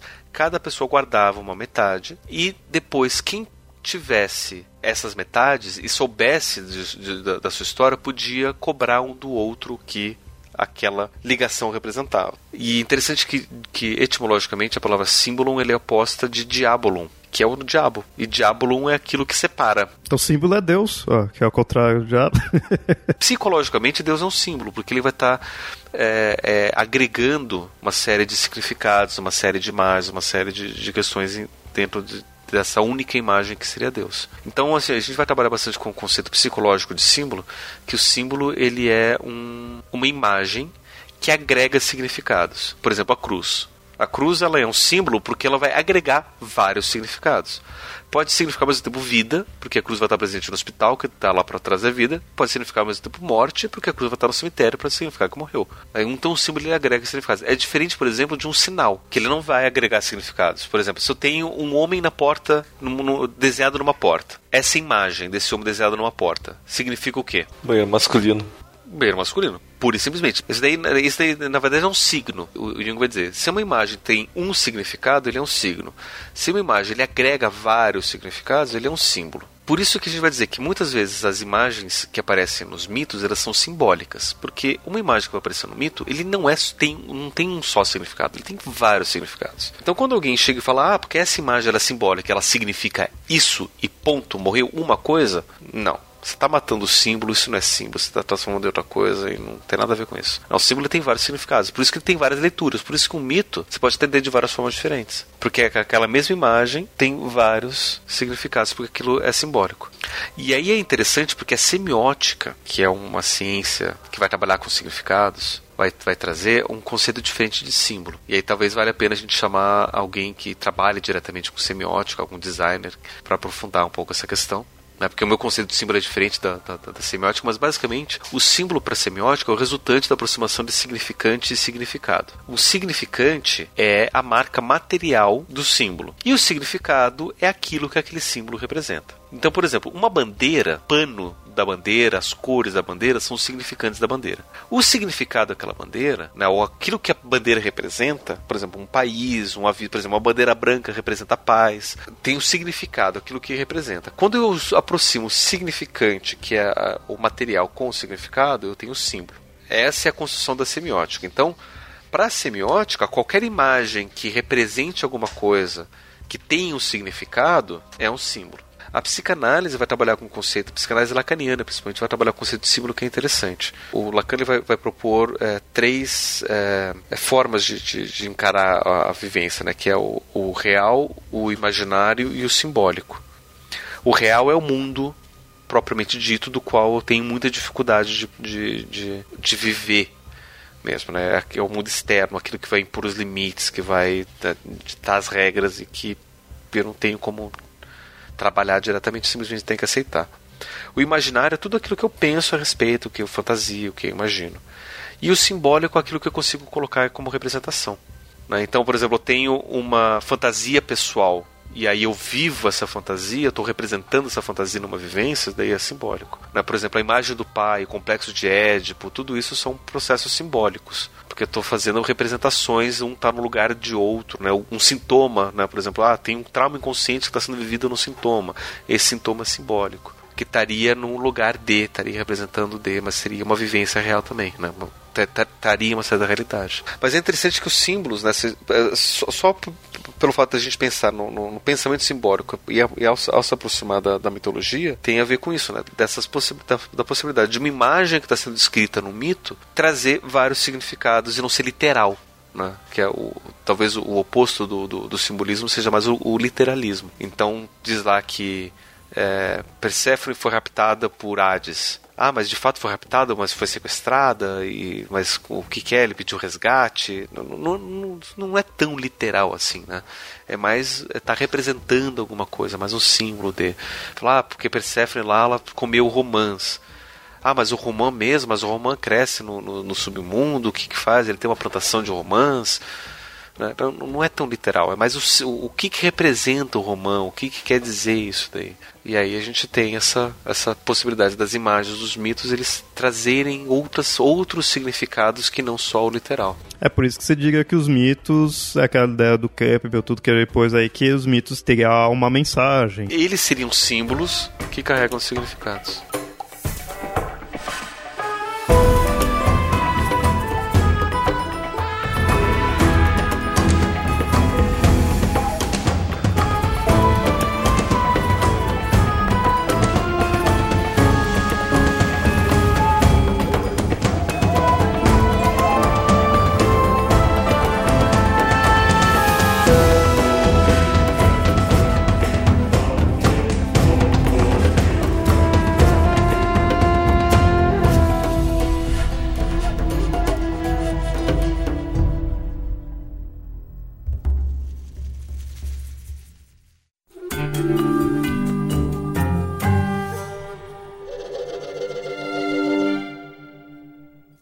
Esse foi o episódio aí que a gente falou desses termos. Vai estar tá todos os links dos episódios que já tratou mais especificamente cada um. Dos que a gente ainda não tratou, não se preocupa porque a gente vai falar. Espero que vocês tenham gostado aí do episódio. Tiverem algo a acrescentar, podem comentar no site ou mandar e-mails para contato@mitografias.com.br. Se você tá, é ouvinte novo, é prazer aí, seja bem-vindo. Clique aí nos links dos outros episódios. Se você é ouvinte das antigas, divulgue esse episódio. Esse episódio eu quero que ele sirva para isso, para você divulgar o Papo Lendário. Você mostra lá para pessoal, Papo Lendário, eles falam disso daqui, escuta aí. Tá uma missão aí para vocês ouvintes aí de longa data.